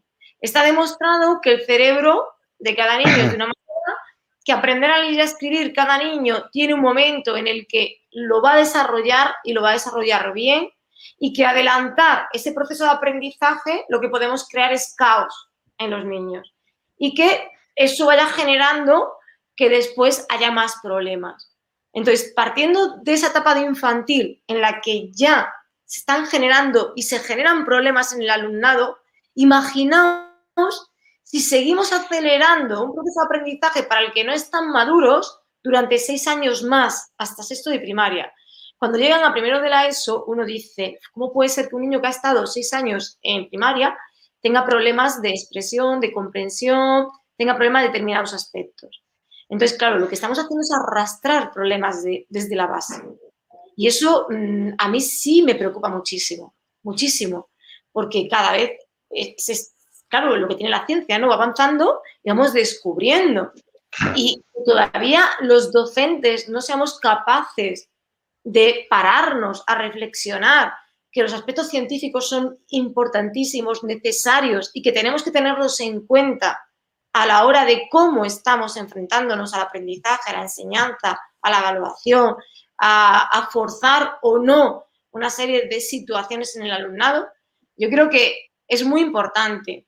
Y los docentes no solo tenemos que eh, dar clase, por así decirlo, sino que también tenemos que seguir formándonos y formándonos también en esa parte científica, de una u otra manera. No significa que te vaya a convertir ahora en un neuro, neurocientífico, pero sí evidentemente que estemos al tanto de los estudios que hay que nos dicen cuáles son las dificultades que nos podemos encontrar. Entonces, hoy en día, el DUA es imprescindible y en todos los niveles, porque nos vamos a encontrar alumnado eh, con dificultades en todos los niveles. Nos vamos a encontrar alumnado en cuarto de la ESO que tiene dificultades en la comprensión, aunque creamos que es un alumno muy bueno, pero resulta que tiene problemas, pues porque, por lo que sea, porque hay una serie de circunstancias que se han dado a lo largo de su vida, no se han trabajado y cuando llega a cuarto es cuando todo lo que ha podido suplir de trabajo, en cuarto ya no puede, o en primer bachillerato, en segundo. Y entonces es cuando nos damos cuenta de que ese alumno ha tenido problemas en la expresión, en el desarrollo de la comprensión a lo largo de toda su enseñanza. Entonces, cuanto antes atajemos todo ese tipo de problemas, podremos trabajar muchísimo mejor en cuando el alumno va creciendo, va madurando y llegamos a etapas en las que al alumno le da vergüenza, porque en esa etapa sí es más complicado empezar a eliminar, empezar a ayudarlo realmente a sobrellevar sus, dificultades. Y esa, y esa, y al hilo de lo que decía Manoli, Manoli Quique, eh, añadir pues que eh, cuando desgranamos ese criterio y, vamos pues eh, aumentando, siguiendo la taxonomía de Bloom, hay otras taxonomías también relacionadas con a nivel conceptual hasta el competencial, que también es importante creo el diseño instruccional, es decir, esa creación de secuencia de ejercicio, actividad y tarea en donde vamos diseñando, ¿verdad? Actividades, ejercicios y actividades que mm, van a favorecer por un lado, la, eh, parte, eh, el desarrollo, la comprensión, los niveles cognitivos inferiores mediante los ejercicios, que son muy necesarios para trabajar la memoria y que, eso, y que esos contenidos pues, se, asienten y que luego sirvan para poder ir más allá. Y luego, pues, establecer actividades en donde, pues, pues se puedan aplicar dichos contenidos con la realización de una tarea final, ¿no? Esta secuencia nos va a permitir también eh, integrar o aplicar esos instrumentos de evaluación en referencia a ese criterio o criterios de evaluación que estemos, que estemos trabajando, ¿no? Con lo cual también el diseño, el diseño instruccional, no, como docentes, también va a ser importante a la hora de tener esa coherencia eh, para lograr o conseguir esos objetivos de aprendizaje o esas capacidades partiendo de ese criterio de evaluación y sus competencias clave. Bueno, yo aquí quería hacer un inciso porque creo que es algo que ahora se está...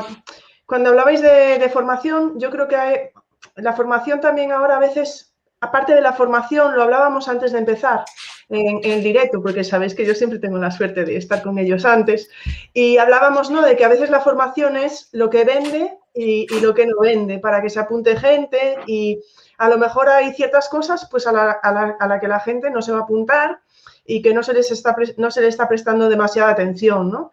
Eh, estábamos hablando de eso antes. Hay una cosa que el lunes justo publiqué yo un pequeño artículo, un post sobre podcast educativos y, hay una parte dedicada a lo que es la educación basada en evidencias, ¿no? Que estáis hablando tanto Domingo como Manoli, la parte de, bueno, de la investigación, creo que también lo dijo Garbiñe, que, bueno, si a quien le guste, pues se llama EVE, ¿no? Educación basada en evidencias, para quien le gusten las, eh, bueno, eso.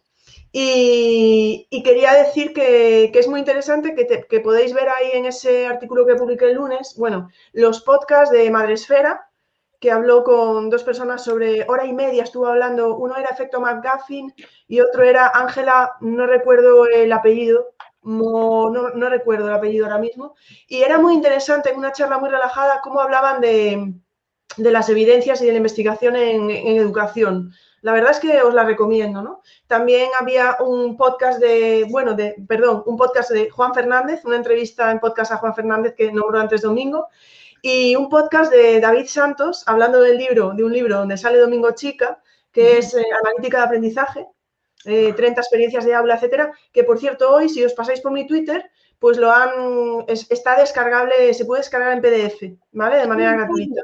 Yo también ¿Cómo? Yo también sí. Ah, es que yo solo tengo, los, eh, tengo las personas que salen como en el podcast, ¿sabes? O sea, como, como en el, en el, podcast que hubo con David Santos. Luego sí que, me que vi que Sergio también bueno, no recuerdo el apellido, pero Sergio también lo compartía y yo, uff, claro, me debe, claro, 30 experiencias, pues a lo mejor hay 30 personas. Y yo tengo nada más las 6, que eran domingo y otros más que aparecían en el podcast, pues fíjate. Pues justo hoy lo ha puesto Daniel, ¿es verdad? Daniel Amo. Sí, hoy. Pues, sí, hoy. Él lo ha puesto y Iñaki también lo compartía como, como descargable. Y bueno, yo invito a la gente también que, pueda verlo, ¿no? Y oye, pues... Eh, hablando de, de, todo, precisamente, ha puesto en, eh, en el chat ha puesto eh, a raíz de lo de la adecuación del criterio, dice, y si no llega, Eh, si no llega, eh, comparándolo con quién. Claro. Comparándolo con el criterio general, eh, universal para todo el mundo, o comparándolo con las capacidades de ese alumno o alumna en concreto. Porque si ese alumno desarrolla lo que puede con respecto a sus capacidades, llega. Entonces, si llega y lo desarrolla, está evaluado, está calificado y tiene un sobresaliente y tiene lo que, lo que sea. O sea, siempre va a llegar. Y si no llega por cualquier circunstancia, entonces tendríamos nosotros que plantearnos qué tipo de evaluación le estamos haciendo y qué tipo de actividades para fomentar sus capacidades le estamos haciendo. Entonces, ahí corresponde más a nuestra, nuestro trabajo, más que pensar, ¿va a llegar o no va a llegar? Es lo mismo que si hacemos una buena evaluación inicial y yo conozco las capacidades de ese alumno en concreto, tengo la, mitad del trabajo la tengo ya resuelta. Hmm. Porque es que ya me baso en esa evaluación inicial para desarrollar todo lo que haga falta y saber las capacidades concretas de ese alumno o esa alumna. Que no, a lo mejor una persona que sea disléxica no llega a ¿qué es lo que yo tengo previsto? Bueno, pero si esa persona es disléxica ha llegado a sus capacidades y desarrolla sus capacidades, va a llegar. No veo él, no llega en ese aspecto. Y, sigo con Tolo, ¿no? Porque dice, mm, y el número, o sea, mm, bueno, lo veíais en, lo que salía antes en imagen, ¿no? No se puede dar un número y quitar esa parte negativa y os voy a poner otro, otro tweet, iba a decir, otro mensaje que va en la misma línea, Tolo, y nos dice, pero ¿cómo ordenas y cortas el acceso a la universidad? Creo que le está respondiendo a Roy en algo que pone, pero bueno, creo que va en ese lado, ¿no? A ver, si quitamos los números, ¿cómo hacemos todas estas cosas que, como los, el acceso a la universidad? Bueno, os lo dejo así, todas las preguntas que, había, que estaba haciendo Tolo. Hombre, ahí entra en juego la, doble función ¿no? de, la evaluación. Por un lado es eso, es acreditación y por otro lado es, es, formación, ¿no? O formadora. Entonces, eh, claro, la, parte acreditativa también existe. Lo que sí yo creo que lo que tenemos que tener es formación, tenemos que habernos informado y no tirar de memoria eh, o de experiencia eh, para generar eso, procesos, o sea, o para que cuando consigamos, ¿no? Cuando realmente lleguemos a ese, a ese número, cuando tengamos, cuando lleguemos a la evaluación sumativa, realmente esté, esté sostenida por una serie de evidencias, ¿no? Eh, y, y, para eso, bueno, pues es que este domingo lo ha dicho muy bien. Hay un montón de herramientas, ¿no? Y, y la tecnología hoy nos puede ayudar para, para hacer todo ese para, para, para, llevar al día el registro, también lo ha comentado Quique, ¿no? Vamos teniendo un registro, a veces el alumno y la alumna lo pueden, lo pueden conocer, otras veces no. El diálogo creo que tiene que ser permanente. Y yo, ah, una de las cosas que no he comentado en, su momento, eh, habéis hablado de que el feedback no, no, puede venir o no tiene que venir después del número. Yo, eh, bueno, ya hace unos años que no estoy en el aula por circunstancias de, la vida, pero en el momento en el que trabajaba con, el alumnado de, con mi alumnado de, bachillerato, yo recuerdo que cada evaluación, eh, la siguiente semana de la, de la, de la entrega de notas, yo me iba sentando con cada uno de ellos eh, eh, y analizábamos qué era lo que había pasado y, eh, viendo los criterios, analizábamos por dónde y por qué, la razón de su, de su calificación, o sea, y, la discutíamos, o sea, la discutíamos y, bueno, además la discutíamos y la contrastábamos con una auto, autoevaluación que se habían hecho ellos eh, en función de esos mismos criterios. Entonces, contrastábamos y decíamos, claro, ¿tú por qué aquí pones que crees que has alcanzado esto cuando luego a mí me estás demostrando? Yo tengo estas evidencias, yo aquí no lo veo. Claro, es verdad que yo tenía la inmensa suerte de que eran grupos pequeños y eso puedes hacerlo en un grupo pequeño, porque eran diálogos muy, muy ricos, muy interesantes y, y realmente formativos, formadores.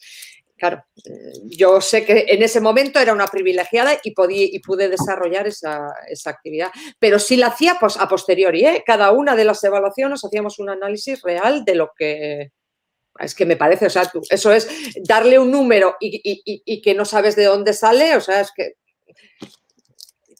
Entendiendo, claro, que la, que la evaluación debe tender al aprendizaje. Luego ese, claro, luego, luego ese aprendizaje eh, llevará, bueno, eh, la administración, la, evaluación certificadora que comentaba Garbiñe, eh, es la que, pues, la administración pues, nos pide de 1 a 10, de 0 a 10 y, bueno, es lo que cierra o lo que califica, ¿no? Pero la evaluación formativa es la que tiene el impacto en el aprendizaje y es donde creo que como docentes debemos centrar, pues, todo el proceso mm, pedagógico, didáctico y, como no, de, evaluación, donde las herramientas digitales pues nos van a darme muchísima, nos van a ayudar muchísimo en definitiva, ¿no? Por la, rapidez y la inmediatez que actualmente creo que contamos, ¿no? Hace unos años, pues, eh, hablabas de la evaluación diagnóstica, Kike anteriormente, sobre saber en qué estado se encuentra el alumnado y puede ser desde un ticket de entrada, puede ser un formulario rapidito con las preguntas más destacadas o conceptos que queramos llevar a cabo y personalmente me ha pasado, pues que he visto que la clase eh, determinados conceptos pues los manejaba y he tenido que reorientar mi propuesta didáctica. Es decir, no tiene, no, tiene sentido que después de esa evaluación diagnóstica, que no solamente ha de hacerse a principio de curso cuando volvemos del verano, sino que al, inicio de cada unidad didáctica, esa información es muy rica. Y entonces, claro, ahí al reorientar esa propuesta didáctica, también pues eh, favorecemos esos aprendizajes, ¿no? De nuestro alumnado, con lo cual es también una, una práctica que, que, he tenido personalmente y que me ha permitido eso, pues reorientarlo todo. Mm. Luego también decían que por qué no, por qué lo del número, ¿no? Eh, sino quitarle el. Eh, yo pienso que, eh, vamos a ver, hay momentos en los que a lo mejor ya te es necesario poner un número, pero de verdad desde los seis años un niño tiene que estar escuchando que sus... ¿Cómo le explicas a un niño de seis años que tiene un 5, un 6, un 7, si nadie, si no hay un comentario, si no hay... Es decir, ponle un 6, vale, pero ese 6 que sea lo último, primero poner los comentarios. Has hecho esto, no sé qué, tal. Eh, son, eh, aquí quizás hazle comentarios antes, pero desde los 6 años un niño tiene que ser un número. Es que no nos damos cuenta de, de verdad cómo los marcamos desde que son pequeños y cómo empiezan ya a compararse con el resto en función de la nota que han sacado. Claro. Es que es muy, es muy duro, es muy duro. Entonces, hay un momento en el que hay que poner un número porque ya nos lo exigen para cuestiones que van más allá, ciclos formativos, bachillerato, carrera, lo que queramos. Pero desde los seis años, yo creo que tiene que haber un progreso, tiene que haber, porque son niños, es que son niños. Y ya y, utilizamos las mismas estrategias o las mismas eh, cuestiones que vamos a utilizar después con un niño de bachillerato con 18 años. El de 18 entiende que ha sacado un 5, que ha sacado un 4, que ha sacado un 3, porque no ha hecho nada, porque ha hecho más o porque sus dificultades o por lo que sea. Pero un niño con 6 años no entiende por qué tiene un 5 en inglés. Cuando el pobre chiquillo lo ha intentado hacer lo mejor que puede, pero es que el chiquillo en inglés no sabe todavía hablar bien cómo aprende inglés. Entonces, no se entiende esa obsesión por poner notas desde los 6 años. Mm. Lo que dice Marcos va, creo que lo puse debajo porque es lo que está diciendo Manoli, ¿no? Sí. Que en ese sentido también eh, comentábamos pues el distinto tipo de evaluación, esa referencia a los criterios y quizás también haya que reflexionar sobre el cuaderno del profesor. Mm. Es decir, el cuaderno del profesor también debe evolucionar, igual que está eh, evolucionando, ¿verdad? Nuestra mirada hacia la evaluación y nuestra mirada hacia el aprendizaje. Ese cuaderno del profesor, pues que no solamente recoja ¿no? notas numéricas, eh, unidad 1, 7, 8, 4, 7, sino que ese, ese cuaderno de nuevo, la tecnología nos permite, pues, relacionar actividades evaluables con criterios de evaluación y que podamos repetir a lo largo, ¿verdad?, de nuestra, del, curso. Es decir, el, fantástico trabajo ¿no? en Seneca, por ejemplo, ¿verdad?, que tanto lo echo de menos, eh, en donde eh, ese, ese, cuaderno del profesor, pues, está estupendamente, digamos, ahí tienes el ejemplo, ¿no?, para poder trabajarlo de modo competencial, ¿no? Pero el cuaderno del profesor también había que reflexionar sobre él, ¿no?, desde mi punto de vista. Sobre es que aquí ahora yo dejaría eh, una. Perdón. No, no, no sé si vas a lo de Luis o no, o vas a lo eh, anterior, a lo anterior. Eh, siguiendo con, el tema, yo dejaría ahora mismo aquí una pregunta. ¿De dónde sacamos el numerito? ¿De dónde lo sacamos? ¿Lo sacamos de los instrumentos? Es decir, el examen 6, nota cuaderno, nota de evaluación, o sacamos el numerito del desarrollo de los criterios sea, nos basamos la calificación en los criterios y no en el instrumento. Es que eso también es una cosa bastante importante que hay que tener en cuenta. Si eh, al principio yo comentaba que los referentes son los criterios, no podemos calificar fuera de los criterios. O sea, no podemos calificar con los instrumentos. Y es lo que sigue siendo, por desgracia, porque sigue siendo examen 80%. Y ahora el resto, y lo veo en mi casa, mi niña me llega y me dice, yo creo que me pondrá el de física un 9, porque he sacado en todos los exámenes 9 y pico, o sea, 8 y pico, no sé qué, 9. Hombre, con los trabajos y tal, pero no creo que me suba al 10. Ya te lo está diciendo. O sea, vamos a ver, el examen es el 90%. Y estamos afinando mucho y, porque yo creo que hay muchas veces también donde la nota se saca de, va, este niño es de... Sí. O esta niña es de... Y de ese número, ¿no? Eh, o sea, tú lo clasificas ya y es muy difícil luego, bueno. O en una sesión de evaluación ves que le suben nota porque como todos le han puesto un 9 menos el que le ha puesto el 7, dice, bueno, venga, cámbiale un 9. Y tú dices, ¿de dónde te has subido dos puntos? ¿No? O todo lo contrario, has puesto mucha nota, el resto ha puesto y es como, uy, no, es que me he equivocado. Y tú piensas para adentro, si te has equivocado, que te parece ahora que tú entonces no quieres quedar. Es que a veces las notas o los suspensos, mm, si no repite, entonces no nos dan las dos unidades y tenemos un grupo a 30 o a 35. Si repite fulanito, los grupos ya no salen porque nos salta no sé qué es que, es que en las sesiones de evaluación a mí me parece brutal. Esa es otra charla, ¿eh? es que la evaluación.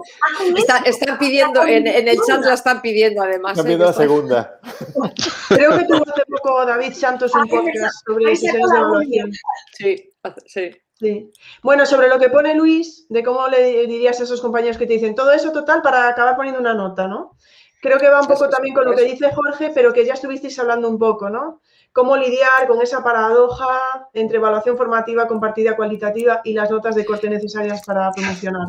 Un poco lo que también. Alguien, alguien había comentado también en el chat, claro, va corriendo tan rápido, pero alguien ha comentado que eso, que una buena evaluación formativa, o sea, si tú vas normalmente, no, eh, o sea, cuadra, encaja con la, con la sumativa, o sea, tú si vas acompañando, vas registrando, vas acompañando y vas motivando, es que al final...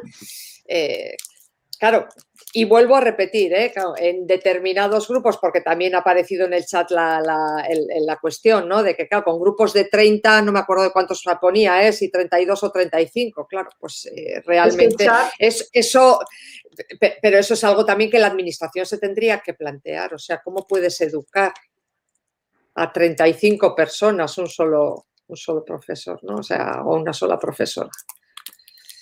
Nos dice todo. ¿Cómo puedes? ¿Qué opináis de clases de dos o tres horas para llevar a cabo sesiones más significativas? Yo ahí, yo ahí bueno, en cuanto a la me, eh, aplicaría Flip Learning, en donde podría, pues, eh, que el alumnado trabajara, pues, unos objetivos básicos de aprendizaje en, el espacio individual y después en el espacio grupal o en el aula, pues trabajaría actividades donde aplicaran dichos, dichos contenidos, ¿no?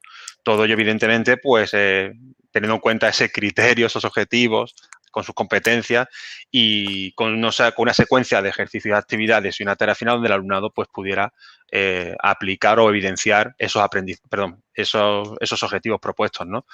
en el aula es, donde tenemos que invertir el mayor tiempo posible, creo yo, es donde tenemos que mm, el, éxito de una metodología o que nos vaya mejor es porque en el aula hemos conseguido que nuestro alumnado sea activo, reflexione, eh, cree y sobre todo pues eh, retroalimente, ¿verdad? Ese trabajo donde el docente está pues para guiarle y asesorarle, ¿no?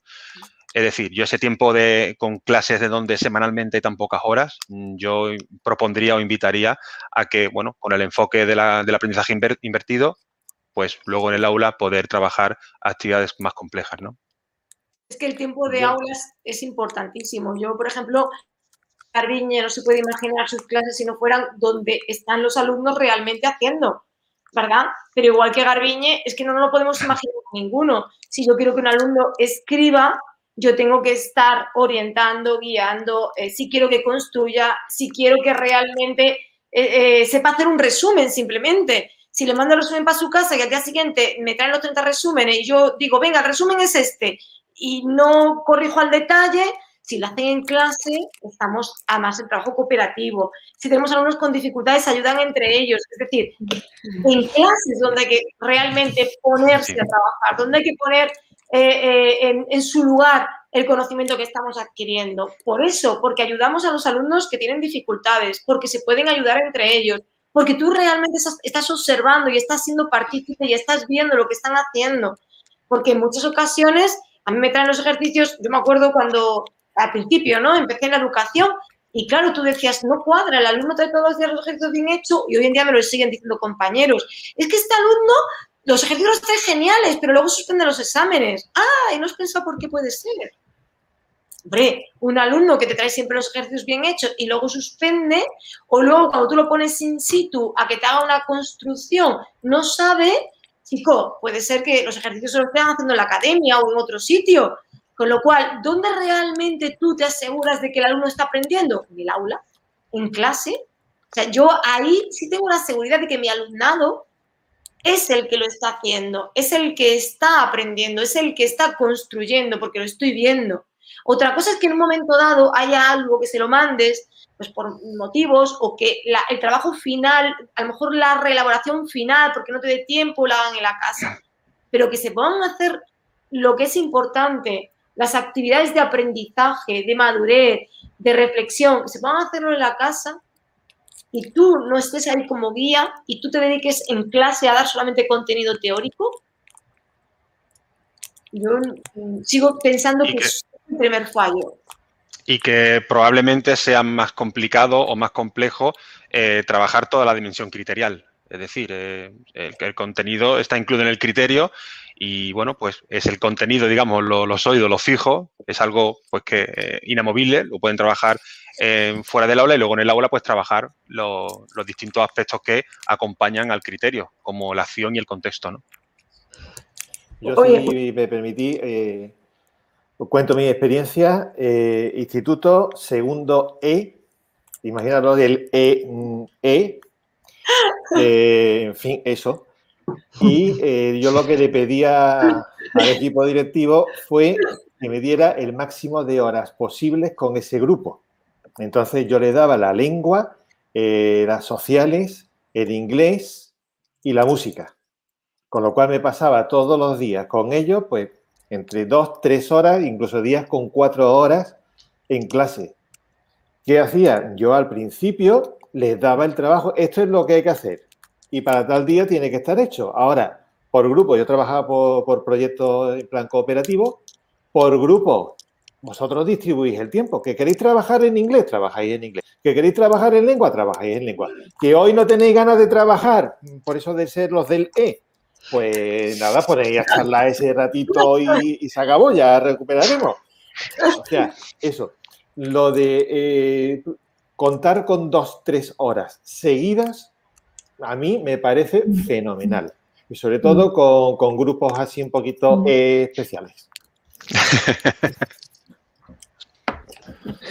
Estaba pensando, estaba pensando lo mismo, o sea, incluso imaginaros, ¿no? Si tenemos, eh, sobre todo ya pensando en secundaria, X horas a la semana, ¿creéis así, por, por lanzar algo al aire, que podría ser más útil en algún momento tenerlas juntas que separadas? ¿Le podríais sacar más provecho? Sí, sí. No, desde luego, no hablar ya del hecho de que pueda haber varios profesores, que se trabaje por proyectos y puedan, puedas estar toda la mañana en el aula con, ¿no? Que ya sería otro, otra claro, es que, es que es eso, yo ya poniéndonos a hacer ese, ¿no? Esa, ese ejercicio, ¿no? pues yo creo que, claro, estaríamos hablando de eso, ¿no? De codocencia. Bueno, que, que de hecho, eh, bueno, pues hay quien lo está, ¿no? Quien, quien, quien está haciendo, quien está trabajando así.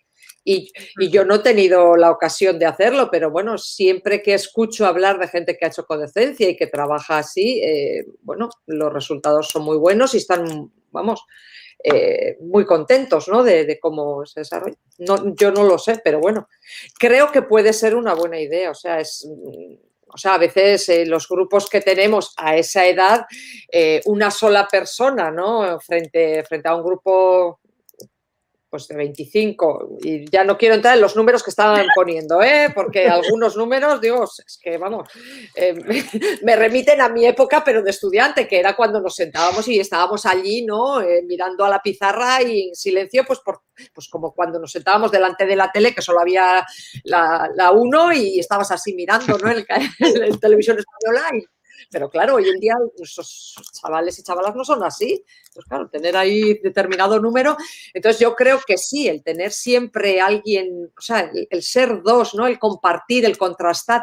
Para, para, mí, eh, o sea, vamos, eh, yo es que mm, en, este tipo de charlas, en este, este tipo de encuentros, cuando yo hablo con otros docentes o cuando hablo con los alumnos, que aprendo tanto, que me parece una me, parecería un regalo el poder tener a un compañero en el aula, poder, o compañera, ¿eh? y poder ¿no? ir reparando, pensando cosas que, apoyándonos, eh, bueno, resolviendo, no sé. Pero bueno. Ese es otro, tema también. No te vayas, Garbiñe, que Moni nos pregunta si hay error en el arte, Garbiñe. Hay error en todo, ¿no? En la vida hay error. Eh, en, la, vida hay error, claro. O sea, yo creo que en donde menos error puede haber, y yo creo que es algo que además eh, y aquí, no, bueno, no sé, tendría que analizar la pregunta y la respuesta que voy a dar, pero lo voy a decir así. Creo que eh, las tecnologías nos han venido a, generar cierta confusión, porque hoy es el día en el que tú haces, eh, pulsas al botón y todo queda muy bonito y muy rápido.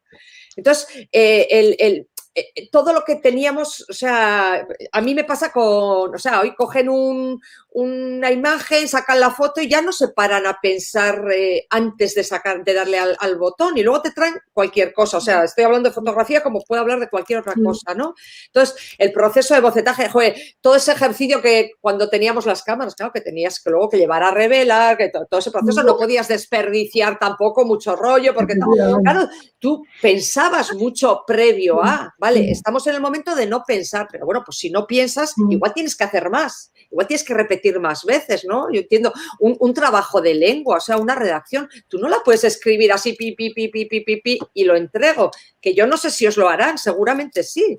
Desde luego, en, en, plástica muchas veces es eso. dices, pues, ¿y esto? y eso es un error. Y en el arte, claro que hay error. Pero bueno, el error es el, ese camino, ¿no? Esa, esa puerta que, que tú vas, creces y haces y no sé. Ingrid, me vas a perdonar eh, porque he visto una cosa en el chat y sí me gustaría también aclararlo. Eh, a ver, habla, un compañero de que él hace exámenes y se los ha vendido como algo muy chulo y les encanta.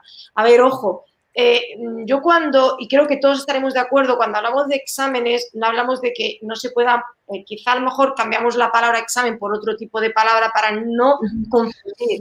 Cuando hablamos de no hacer o de no abusar del examen o que el examen no sea la única prueba, hablamos de ese examen tipo, un examen que no es competencial, que no es eh, un examen donde pongamos en juego realmente los criterios de aprendizaje.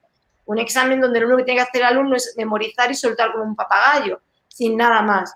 ¿Vale? Eh, yo no hago exámenes, entre comillas, pero evidentemente hago pruebas escritas. Mi alumnado tiene que hacer un comentario crítico, porque mi alumnado tiene que redactar esto, porque mi alumnado tiene que analizar un poema, pero para mí eh, he querido quitar el concepto de examen porque lo que mi alumno no puede hacer es aprenderse de memoria lo que de Vega, las características y usarlas, sino que lo que hace mi alumnado es, a partir de ese poema, relacionarlo con eh, estructuras, con ideas, eh, hacer un, análisis de lo que quiere decir, de qué querría decir, de, porque utiliza metáforas, etcétera. Es decir, está utilizando el aprendizaje, lo está utilizando. No es memorizo y ahora te pregunto, uno, vida y hora de Lope de Vega. Dos, eh, háblame de, yo qué sé, del cantar del mío. No, e, es a, lo que vamos. El examen no es vender lo mejor ni peor. Es que pensemos que cuando eh, pedimos al alumno que haga algo, tiene que ser consentido. Y los criterios ya nos dicen además a través de su verbo qué tienen que hacer los alumnos. El criterio dice analizar, eh, describir, eh, em, eh, ¿cómo se dice? detectar. el verbo ya no lo va diciendo lo tienen que hacer. Entonces, como lo tenemos muy fácil, entre comillas, vamos, lo tenemos muy fácil, pero tenemos ahí los verbos que nos van indicando qué se busca que el alumno sepa hacer, sepa hacer, yo siempre digo lo de saber hacer, no es memorizar, no es saber memorizar. Entonces, es a lo que tenemos que, tender. No se trata de que exámenes no, exámenes cómo.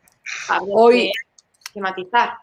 Hoy he recuperado eh, en, Twitter un, hilo de, Héctor Ruiz, eh, y he extraído ahí, bueno, pues él hablaba de la taxonomía de Bloom, ¿no? Pero bueno, como estábamos en el tema de la, en clave evaluación, he extraído ahí una pequeña frase que decía, ¿no? Dos, dos actividades de aprendizaje pueden parecer igual efectivas, cuando solo evaluamos la capacidad de reproducir eh, conocimiento, cuando solo memorizamos.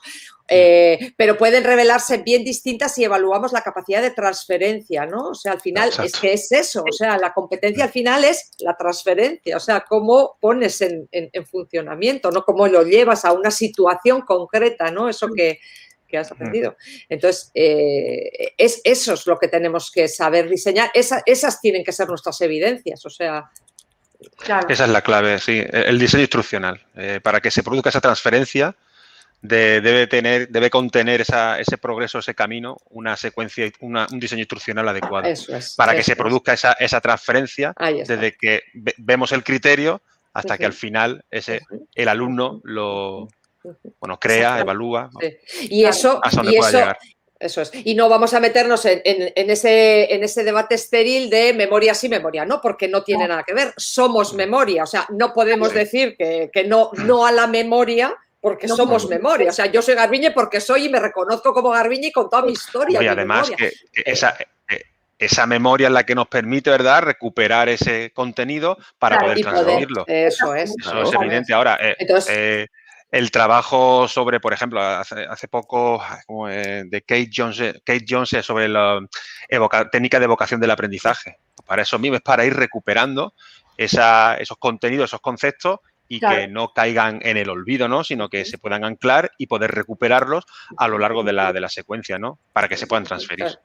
Claro, eso es lo que buscamos al final, que realmente el conocimiento que vamos adquiriendo nos sirva para algo. Si a los cuatro días lo vamos a olvidar y cuando nos haga falta no vamos a ser capaces de traer al presente, evidentemente ese aprendizaje no, no ha servido, ¿no? Yo cuando dicen los de matemáticas, es que el alumno tiene que hacer 20.000 veces el mismo ejercicio para aprenderlo. Oye, yo creo que hay otras maneras, porque a lo mejor el alumno puede explicar el ejercicio y a lo mejor explicando el ejercicio, explicando cómo se hace, cómo lo ha resuelto, haciendo una grabación, un vídeo, tutorial, estás haciendo lo mismo, está haciendo el ejercicio, pero está haciéndolo de otra manera está construyendo el Claro. Es que tienes, claro. Y eso tiene mucho que ver también con la creatividad. Lo que pasa es que es verdad que venimos de, un mundo muy, muy, o sea, nos hemos, nosotros por generación nos hemos formado en la reproducción. Entonces, claro, nos cuesta mucho el, inventar nuevas maneras. Yo recuerdo cuando daba dibujo técnico que me desesperaba para, explicar las, posiciones, las rectas, ¿no? O sea, las rectas en el espacio y, que entendieran y tal. Y, yo hacía teatro, o sea, probé mil maneras y al final, eh, como comentabas ahora el tema de la de los, de los vídeos. Yo les pedía, bueno, pues ahora hazme un vídeo tutorial, te coges una, una pértiga en casa y me haces un vídeo tutorial y me explicas las, las esto haciendo lo que yo estoy haciendo en clase, pero lo haces tú. Porque claro, al final eh, es que o sea, tú tienes que vivenciar eso, la transferencia tiene, tiene que ver con eso, ¿no? Cómo pones tú en funcionamiento esos conceptos, ¿no? Esas, esas ideas que, que tienes que entenderlas y, y, luego, pues, pues entonces es, buscar. Siempre hay maneras, bueno, siempre. Yo creo que hay muchas maneras. Tenemos cuatro, cuatro anotaciones. Eh, primero, si alguno de los invitados se tiene que ir por la hora, que se sienta libre de marcharse, que nos quedamos aquí los demás. No, porque, a ver, al final. Otra cosa que hay preguntas que se van para arriba y si veis que desaparecen, pues desaparecen, ¿vale? Lo siento mucho si me estoy saltando alguna pregunta. Eh, luego, sobre las matemáticas, os recomiendo una charla anterior de Alejandra y Luis que nos vinieron a hablar de matemáticas Singapur y me, resultó muy interesante cómo explicaban que les pedían a los alumnos que les explicaran por escrito cómo habían, bueno, cómo habían resuelto algo, bueno, no, me, no recuerdo ahora mismo exactamente qué era, pero les tenían que explicar por escrito, ¿no? Pues lo que hice fue y entonces, y tenían que explicar por escrito y me parece muy interesante. Y solo un detalle que mm, cuando dijo lo de Manoli, bueno, yo no le llamo exámenes, nos da la sensación a veces Me pasó en Navidades, eh, también un debate dominguero que puse, pones deberes y una persona, y salió que no, ¿vale? El debate salió como un 80% que no ponía deberes, pero luego en los comentarios era, no, bueno, yo los pongo voluntarios, hacen actividades voluntarias, no sé qué, y yo pensaba, bueno, yo como alumna muy buena que fui, a mí siempre que me ponían algo voluntario, yo siempre lo hacía, entonces para mí serían deberes, para mí serían deberes, por mucho que te diga el profesor, no es obligatorio tal, eso por un lado, y luego tuve una pequeña charla con un compañero que decía, es que yo no pongo deberes, yo pongo actividades de repaso y yo le decía, llámale X, llámale, claro, él me decía, como un poco decías tú, ¿no? Que hay palabras como que ya están demonizadas. Parece que no se puede hablar de examen, parece que no se puede hablar de deberes y, a lo mejor hay que intentar también cambiar. Bueno, pues como decía la persona del chat, ¿no? Como está muy de moda y se ve mucho por, Twitter ahora los freak exámenes y que les pone, a ver, que no me refiero mm, que a lo mejor son lo mismo que eran, ¿no? Pero a lo mejor aunque los hagas de una manera competencial, mm, podemos intentar que pierdan el miedo a esas palabras, ¿no? No sé, es, como, como eh, es un instrumento más. A ver, eh, en inglés, en, el bloque 4 ¿no? de, expresión escrita, ¿cómo voy a evaluar eso? Evidentemente todo tiene un proceso, todo tiene un... Y, el examen en este caso eh, no se trata... A ver, ¿qué os digo? dentro de un proyecto, una tarea que estemos trabajando, el tema del writing puede ser una postal a un personaje al que estás investigando o un texto eh, en el que comparen, por ejemplo, eh, trabajando los, adjetivos en inglés dos países. Eh, pueden hacer un guion en donde les sirva como base para después hacer un speaking y apliquen, en este caso, el contenido gramatical.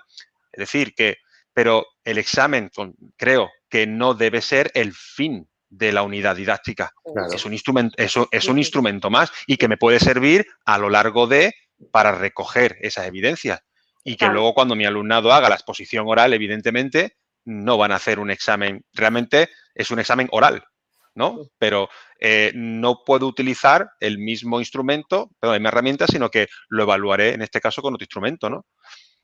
Porque, porque la habilidad o destreza lingüística es distinta. Pero no, creo que también ahí podemos coincidir que tradicionalmente el examen pues ha sido el cierre de la unidad, el cierre del tema, el cierre de, y yo creo que, eh, volviendo a la taxonomía de Bloom, el recordar, comprender, aplicar, quizás ahí eh, en esos inicios podemos incluir eh, un examen en donde, oye, me demuestre la memoria, el recordar, y luego puedo seguir avanzando en las distintas actividades, ¿no?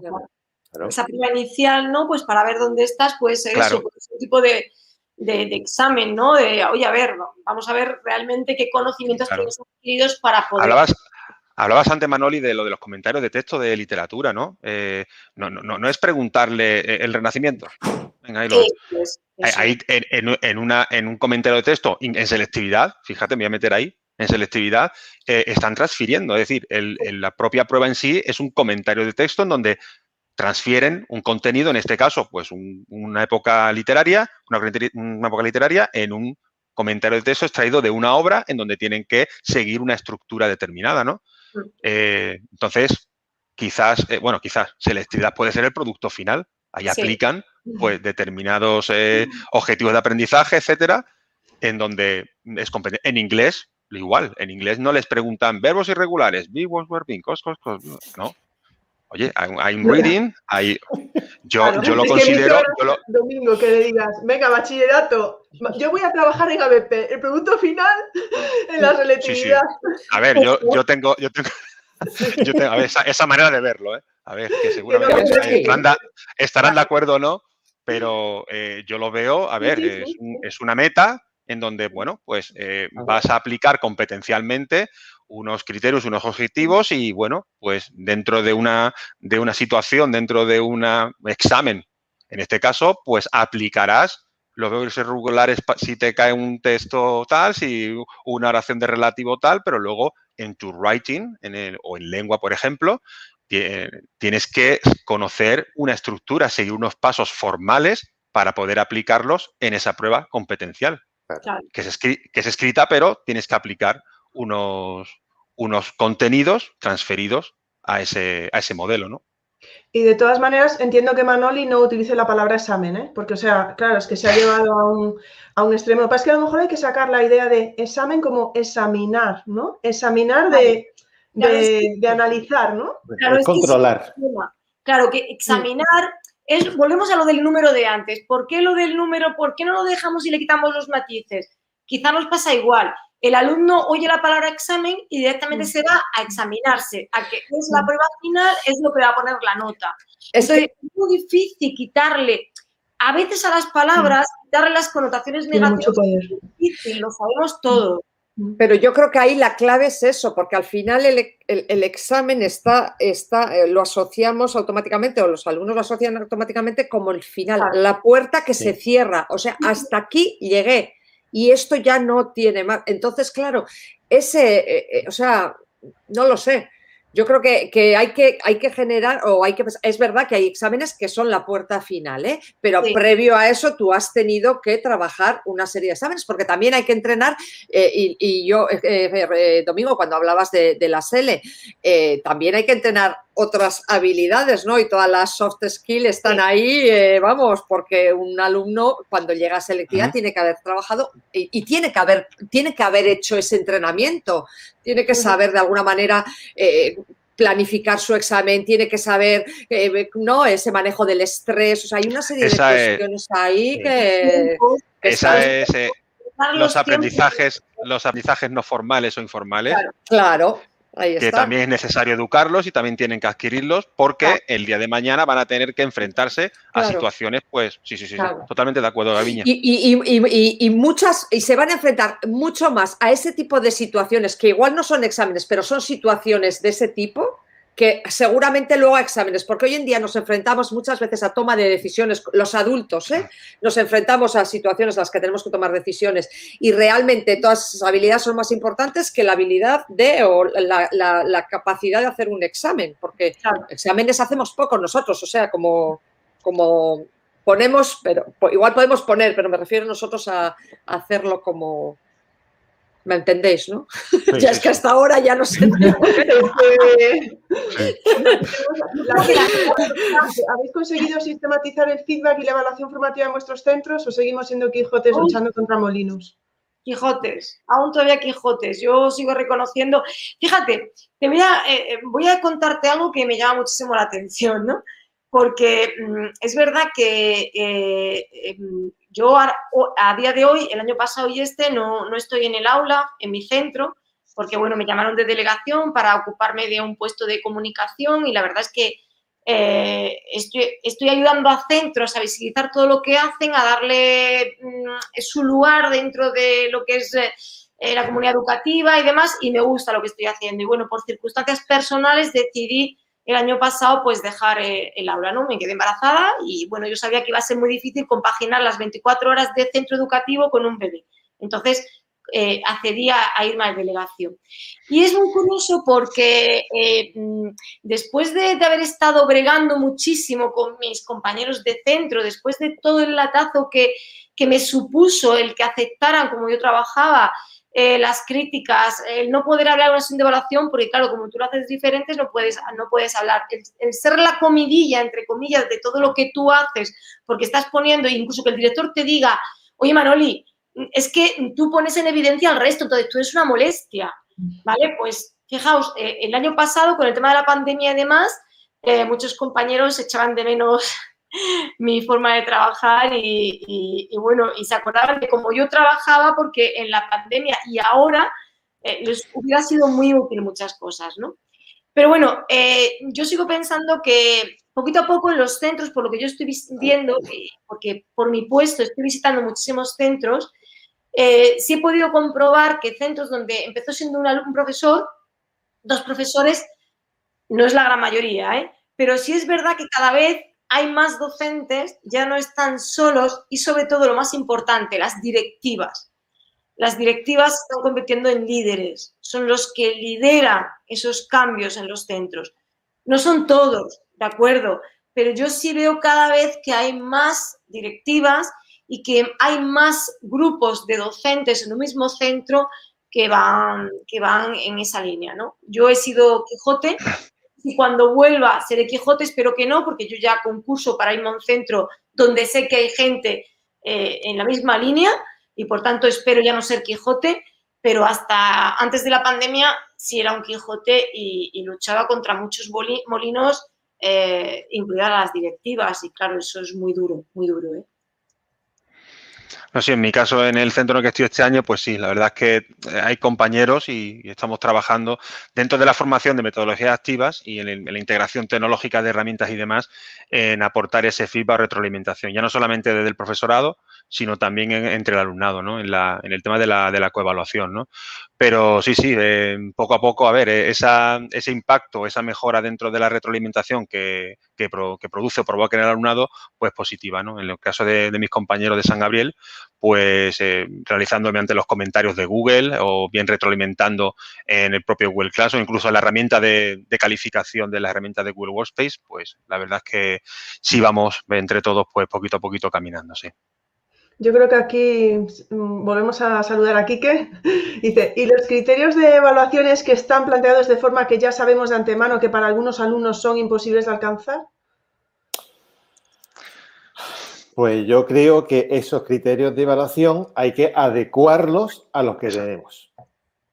Que, no se puede, eh, que no se puede adecuar en su totalidad, en su globalidad. Bueno, pues ya está, pues nos quedamos en el 10%, en el 15%, en el 25% de ese criterio pero está trabajando el criterio con todos los demás. Y estoy trabajando el criterio que está marcado por normativa. Mm, por lo tanto, aunque yo sepa que no va a alcanzar, bueno, a lo mejor va a alcanzar el 10 o el 15, dependiendo de su capacidad, pero lo va a alcanzar. Entonces, es adecuar ese criterio, sin más. Te la pongo con esta que tenés delante ya, que dice, ¿qué tipo de evaluación es más adecuada para niños con necesidades educativas especiales? Que los niños con necesidades educativas especiales están en el aula y, tienen que trabajar y tenemos que, que simplemente eh, hay que atender al DUA en diseño de aprendizaje. Entonces, los mm. alumnos de educativa especial habrá que ver qué dificultades tienen y habrá que adaptar. Pero yo he tenido alumnos con límites que han hecho exactamente lo mismo que el resto. ¿Qué pasa? Que si estamos en un grupo cooperativo, pues entonces a lo mejor la parte que estaban trabajando de forma individual, a ella la ponía con otro compañero o a lo mejor simplemente a ella le adaptaba la búsqueda en otro sitio o eh, eh, estaban más pendientes de su trabajo. Eso me permitía también el trabajar por proyecto, evidentemente de forma cooperativa, pero el alumnado con necesidades educativas especiales no es que tenga que hacer otra cosa, hace lo mismo que el resto, solo que tú adaptas. Para eso está eh, esa idea de, de duda, ¿no? Esta actividad el alumno la puede hacer así, se la tengo que adaptar para que la haga así. O trabajamos en cooperativo y le va a ayudar un compañero pero no podemos, no se trata de que el alumno con necesidades eh, eh, educativas especiales haga otra cosa, salga del aula, mm, le pongamos un cuadernillo específico para él. Es que no estamos trabajando entonces eh, los criterios ni estamos trabajando realmente la inclusión. Y la inclusión no es que el alumno está en la clase pero haciendo otra cosa. La inclusión es que el alumno está en la clase, está compartiendo con sus compañeros, está haciendo lo que hacen sus compañeros simplemente que tenemos que adaptar en función de la dificultad que, plantee. Si el alumno, tenemos un, alumno con baja eh, visión, pues evidentemente eh, va a tener una dificultad a la hora de ver determinados documentos. Tendré que buscar la forma de que esos documentos los pueda ver bien. Es decir, que se trata de, adaptar. Yo aquí vería dos cosas distintas. Uno que sería la adecuación de la o adaptación de las actividades que eso sí va por, eh, el DUA, eh, desde la planificación primera hasta la realización en, clase, todo como el diseño universal. Y otra cosa que sería la evaluación que yo le haría a ese alumnado de necesidades educativas especiales. Eh, no estoy hablando de las ACIS, es decir, hay alumnados que por normativa, si tienen un retraso, eso es lo del retraso, en fin, no me gusta demasiado, retraso curricular de dos años, necesito una adaptación curricular, etcétera, etcétera. Como dice Manoli, eh, esos niños pueden, esas niñas pueden estar trabajando perfectamente sobre las mismas actividades que el resto. Pueden estar desarrollando los mismos eh, criterios de evaluación que el resto. Que una persona no puede desarrollar todo porque no tiene capacidad para desarrollarlo. Pues yo le valoro, lo evalúo conforme a esa capacidad que tiene. Yo por lo menos lo, veo así. Entonces, sea de necesidades educativas especiales, sea eh, altas capacidades, sea eh, lo, que sea, yo lo evalúo, evalúo. Y lo demás lo, lo califico también dependiendo de sus capacidades. Exacto. Punto. Ya está. No, no voy a complicar más, más la vida ni voy a sacar ahora eh, ninguna otra normativa más rara. No, no. Según sus capacidades, yo evalúo y califico. Evalúas, quieres decir que dependiendo de sus capacidades, tú le abres posibilidades de crecimiento allí donde se pueda desarrollar. Claro. En esas áreas donde, donde veas que realmente tiene oportunidad de crecimiento, oportunidad de mejora, o sea, ahí es. Porque claro, ahí es, donde, ahí, ahí es donde realmente está la evaluación. Porque luego la calificación ya es otra cosa. Ahí tendremos que ver cómo se traduce eso en... Eh, claro, eh, eh, yo entiendo lo que está planteando esta María, porque claro, eh, ahora es lo que está diciendo, ¿no? Eh, ella tiene alumnos eh, sordos con cero de expresión oral. ¿Cómo supera ese, criterio de expresión oral? yo, yo, no sé. Yo entiendo que un alumno, un alumno sordo se tendrá que expresar de otra manera, ¿no? O sea, y la expresión oral de él será la expresión, me imagino, en es que a lo mejor su expresión oral es eso, es su lenguaje por signos. Entonces habrá que evaluar en función de. Y ese criterio de expresión oral está relacionado con su capacidad de expresarse a través de los signos eh, hmm. eh, en un contexto. redefinir, redefinir ese criterio, redefinirlo. Redefinirlo y teniendo en cuenta, pues, tanto los puntos de, verificación como las pautas DUA. Y, pues, claro. o sea, yo lo que hago ahí es. Capacidades, sí el lenguaje oral me lo paso a lengua de signos. Eso, es, a eso me refería yo, claro. Si sabe expresar con lengua de signos Ahí está, le estoy dando perfectamente todo el valor competencial al lenguaje oral. Porque te estás comunicando. Exactamente. Además, el, lenguaje, la, lengua de signos, ¿no? Eh, evidentemente, em, bueno, por lo que yo he escuchado, he visto y demás, eh, incluso tiene variantes, ¿no? de un sitio para otro eh, y, tienes que dominarlo a lo mejor para realmente saber expresarte correctamente. Entonces, un especialista, una persona que, estará contigo y te ayudará, será la que, la que determine si realmente se está expresando como tiene que hacerlo, pero va a ser lengua oral. Su lengua oral, por así decirlo, es esa. Porque luego escribir escribirá, entonces no es lo mismo, su lengua oral es la que es. Igual que el braille es la, la, lengua escrita de, un ciego, no podemos pedirle que escriba, va a escribir braille, eso es su lengua escrita. Entonces hay que evaluar en función de lo que cada uno eh, maneja, domina y... Exactamente. Si yo le pido a, una alumna que me cuente el cuento de Caperucita Roja de forma oral y evalúo esa, esa narración que está haciendo, pues se lo puedo pedir a ese niño sordo o a esa niña sorda y digo, mira, cuéntamelo y que me lo cuente con signo.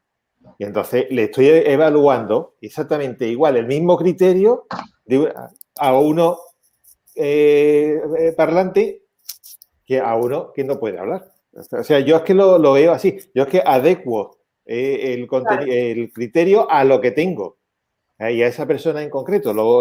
yo es que lo veo así de, claro. Bueno, también, también muy, muy eh, muy consciente de que en secundaria eh, nos, faltan, eh, nos falta, digamos, herramientas o, conocimiento para a veces abordar determinadas circunstancias que se nos dan en el aula y para las que no hemos, no hemos sido, mm, no hemos recibido formación, ¿no? Yo muchas veces he intentado acceder a formación de, PT, pero claro, como no soy PT no puedo acceder, los TED tienen su, su orden. Entonces, es verdad que ante un alumnado con unas dificultades, una situación particular, no particular, un alumno pues que eh, sea ciego, sea sordo, eh, tenga que yo no sé exactamente cómo, eh, evidentemente tendré que echar mano en busca de, ayuda, ¿no? O imagino que en esos casos la persona que entra al aula con ese alumno que para, para poder reproducir las clases y demás, será quien, quien tenga que ayudarme después en ese, en ese proceso, decirme, oye, pues está expresándose bien o no, porque yo no sé lenguaje de signo, entonces ahí necesitaré un especialista que me diga. Bueno, chicos, yo mm, mm, tenemos que dar las gracias a StreamYard porque va como de media hora a media hora, de repente me quedo sin preguntas y creo que puede ser positivo porque lo siento me he saltado preguntas, pero bueno, creo que llevamos dos horas, tampoco quiero abusar de mis invitados. Voy a poner un par de preguntas más, ¿os parece? Yo creo que también si no podemos seguir el debate, hombre, si me decís, da igual, ¿eh? seguimos, pero si no también podemos seguir el debate por Twitter, eh, sabéis que mm, todos somos muy activos en Twitter los que solemos estar en estas charlas. Eh, bueno, no quiero abrir ningún melón, pero voy a poner esta pregunta. ¿Qué opináis sobre mm, que haya todavía quien baje la nota de los alumnos por su conducta y su actitud? A ver, eh, Igual lo eh, dejamos si comienzo yo. comienzo yo. Empieza tú. A ver, a mí eh, eso de criterios de calificación. El 80% el examen, el 10% la asistencia y el otro 10% si viene guapo ese día o no viene guapo. Por favor, por favor, no, no. a mí todo eso me parece una auténtica locura yo sé que hay criterios de evaluación en los que se recoge actitudes.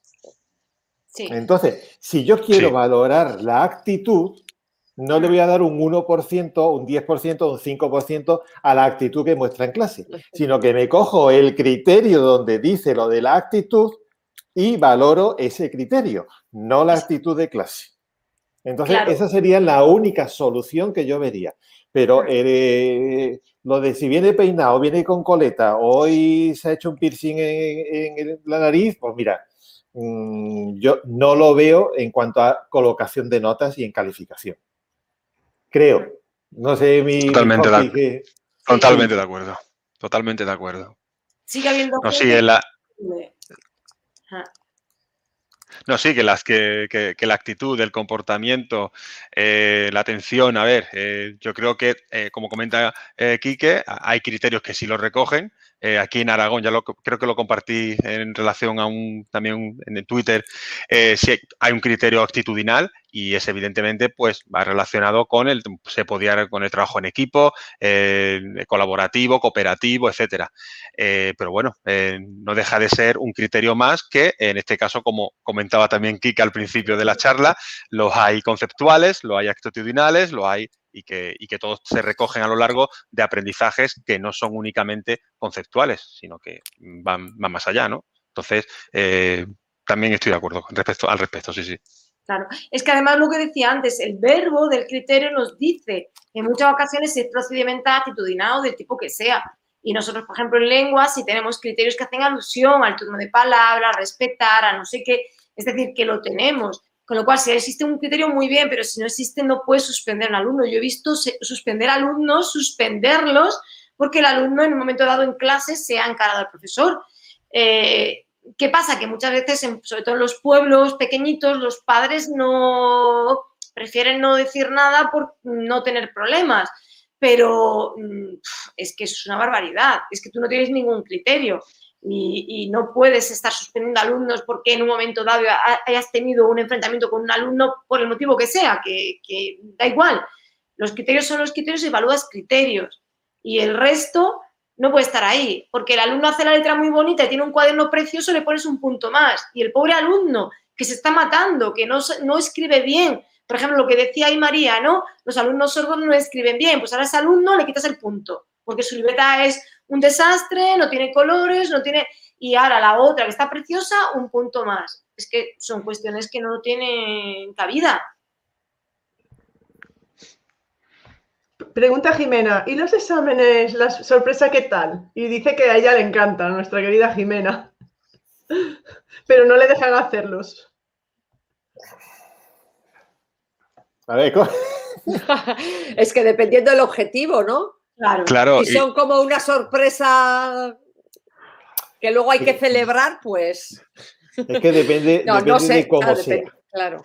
depende de cómo sea. Si el, examen es para eh, simplemente un paso más en el proceso evaluador, para eh, si, he estado a lo mejor dando muchos conceptos y viendo a ver si cogen los conceptos, no los cogen, y todo eso, mm, vale, y que examen sorpresa, perfecto y que ese examen y que ese examen sea formativo. Evidentemente. Es decir, que ese examen, hablaba antes de las técnicas de, vocación, ¿no? Entonces, eh, examen, a ver, ahí pues eh, mediante diferentes técnicas que hay, pues puedo eh, incorporarlo durante 10 minutos a, la segunda, tercera sesión para recuperar y, es un elemento formativo, ni muchísimo menos mm, sorpresa, porque no, no, estaremos, no habremos llegado al objetivo o a la preparación o el alumnado no habrá conseguido pues reunir las capacidades para poder abordar esa prueba, ya sea examen, proyecto, presentación, eh, igual que si llegamos a clase, venga, una presentación, sal, hablar en inglés, utilízame, a ver, profe, eso. Entonces, eh, si es una, eh, si, si, tiene un fin formativo, pues, pues sí.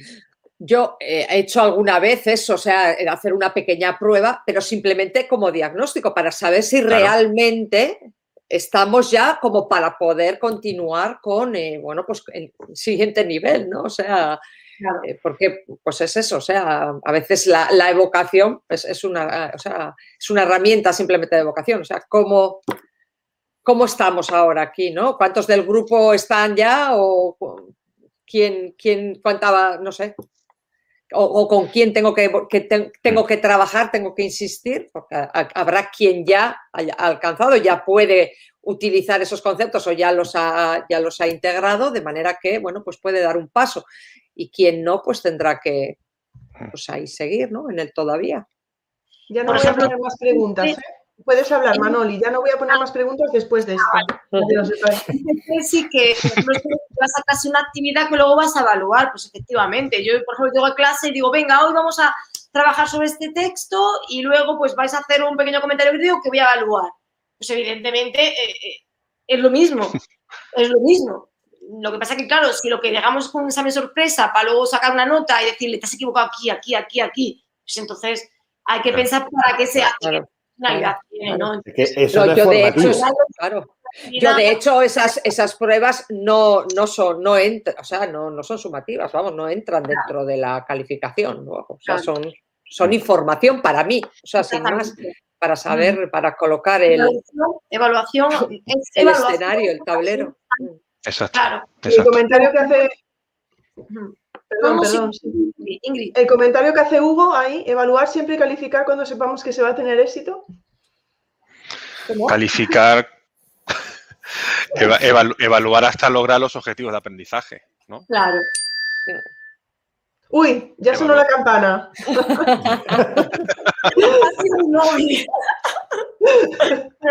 Los echan, quieres decir. es el toque, de queda.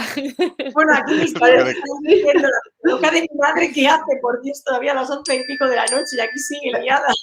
Bueno, yo creo que la mayoría de vosotros, eh, desde luego Garbiño y Manoli, habéis estado en el chat. El chat ha estado impresionante. Han salido tantos temas en el chat que, bueno, yo recomiendo luego verlo, verlo diferido, ¿verdad? Todo eso.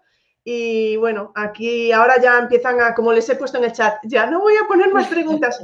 Estoy segura de que me he saltado alguna pregunta, tenéis que saber que es sin querer, porque bueno, la aplicación de repente, plin, salta media hora y, Vale, eh, quería poner, vale, nos están poniendo por aquí. Ahora ya vienen los, mensajes.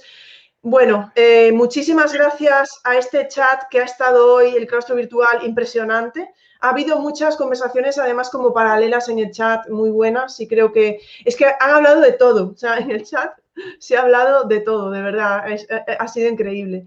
Y bueno, ya no voy a poner más mensajes porque si no, bueno, ah, sí, que dice Ana Moreno, nuestra Ana, nos dice, a Ingrid le pongo un 11. Pues yo tengo que decir que os voy a calificar y que os voy a poner matrícula a los cuatro. Porque esa es otra, que a veces queremos poner matrícula y tienes un número determinado, ¿verdad? Y no puedes poner todas las que quieres o tal. Y, puedes tener un grupo que, oye, que a lo mejor no quieres poner ninguna y en el otro quieres poner tres o lo que sea. Y, bueno, sobre a todo mí me resultaría... A mí me pasaba como alumna también en la universidad, ¿no? A mí, de todas maneras, me resultaría más interesante saber qué mantener, qué incorporar, qué modificar y qué omitir en actividades como esta. Pero dicho siempre con mucho mimo. Eso Muy bueno. Bueno, pues muchísimas gracias Manoli, Domingo, Garbiñe, Quique. Y yo os animo a todos porque, bueno, pues que sigáis ahora en Twitter hasta la una, hasta las dos. Y que les mandéis mañana, ¿eh? mensajes a los cuatro, que no tienen nada que hacer. Y, de verdad, muchísimas gracias al claustro virtual porque hemos sido muchísimos hoy. Eh, nos recuerda a las mejores charlas del principio, ni Champions, ni Rocito. Y aquí hemos estado hablando, que salía hoy por el Twitter también. Eh, efectivamente, bueno, es que ahora ya me, voy por aquí, ¿vale? A, los, a los mensajes y se me va. Muchísimas gracias de verdad a, los cuatro. Muchísimas gracias a Muchísimas gracias. Muchas gracias. Y, bueno, eh, de verdad que, yo os pongo un 10. No puedo evitarlo, os voy a poner un 10. así acaba mal la charla, ¿verdad? Calificando. recuerda, que somos repetidores, entonces de alguna manera también. venís con ventaja, venís con ventaja. Es que si no, no me salen los grupos para el año que viene. Así que nada. Bueno, muchísimas gracias y esto está claro que va a tener que tener una segunda parte, lo estoy viendo van a tripitir nuestros invitados. Muchísimas gracias a todos, un abrazo enorme y vamos a terminar la charla. Venga. Muchas gracias por haber escuchado este podcast. Si os apetece, nos vemos en el siguiente. Un saludo.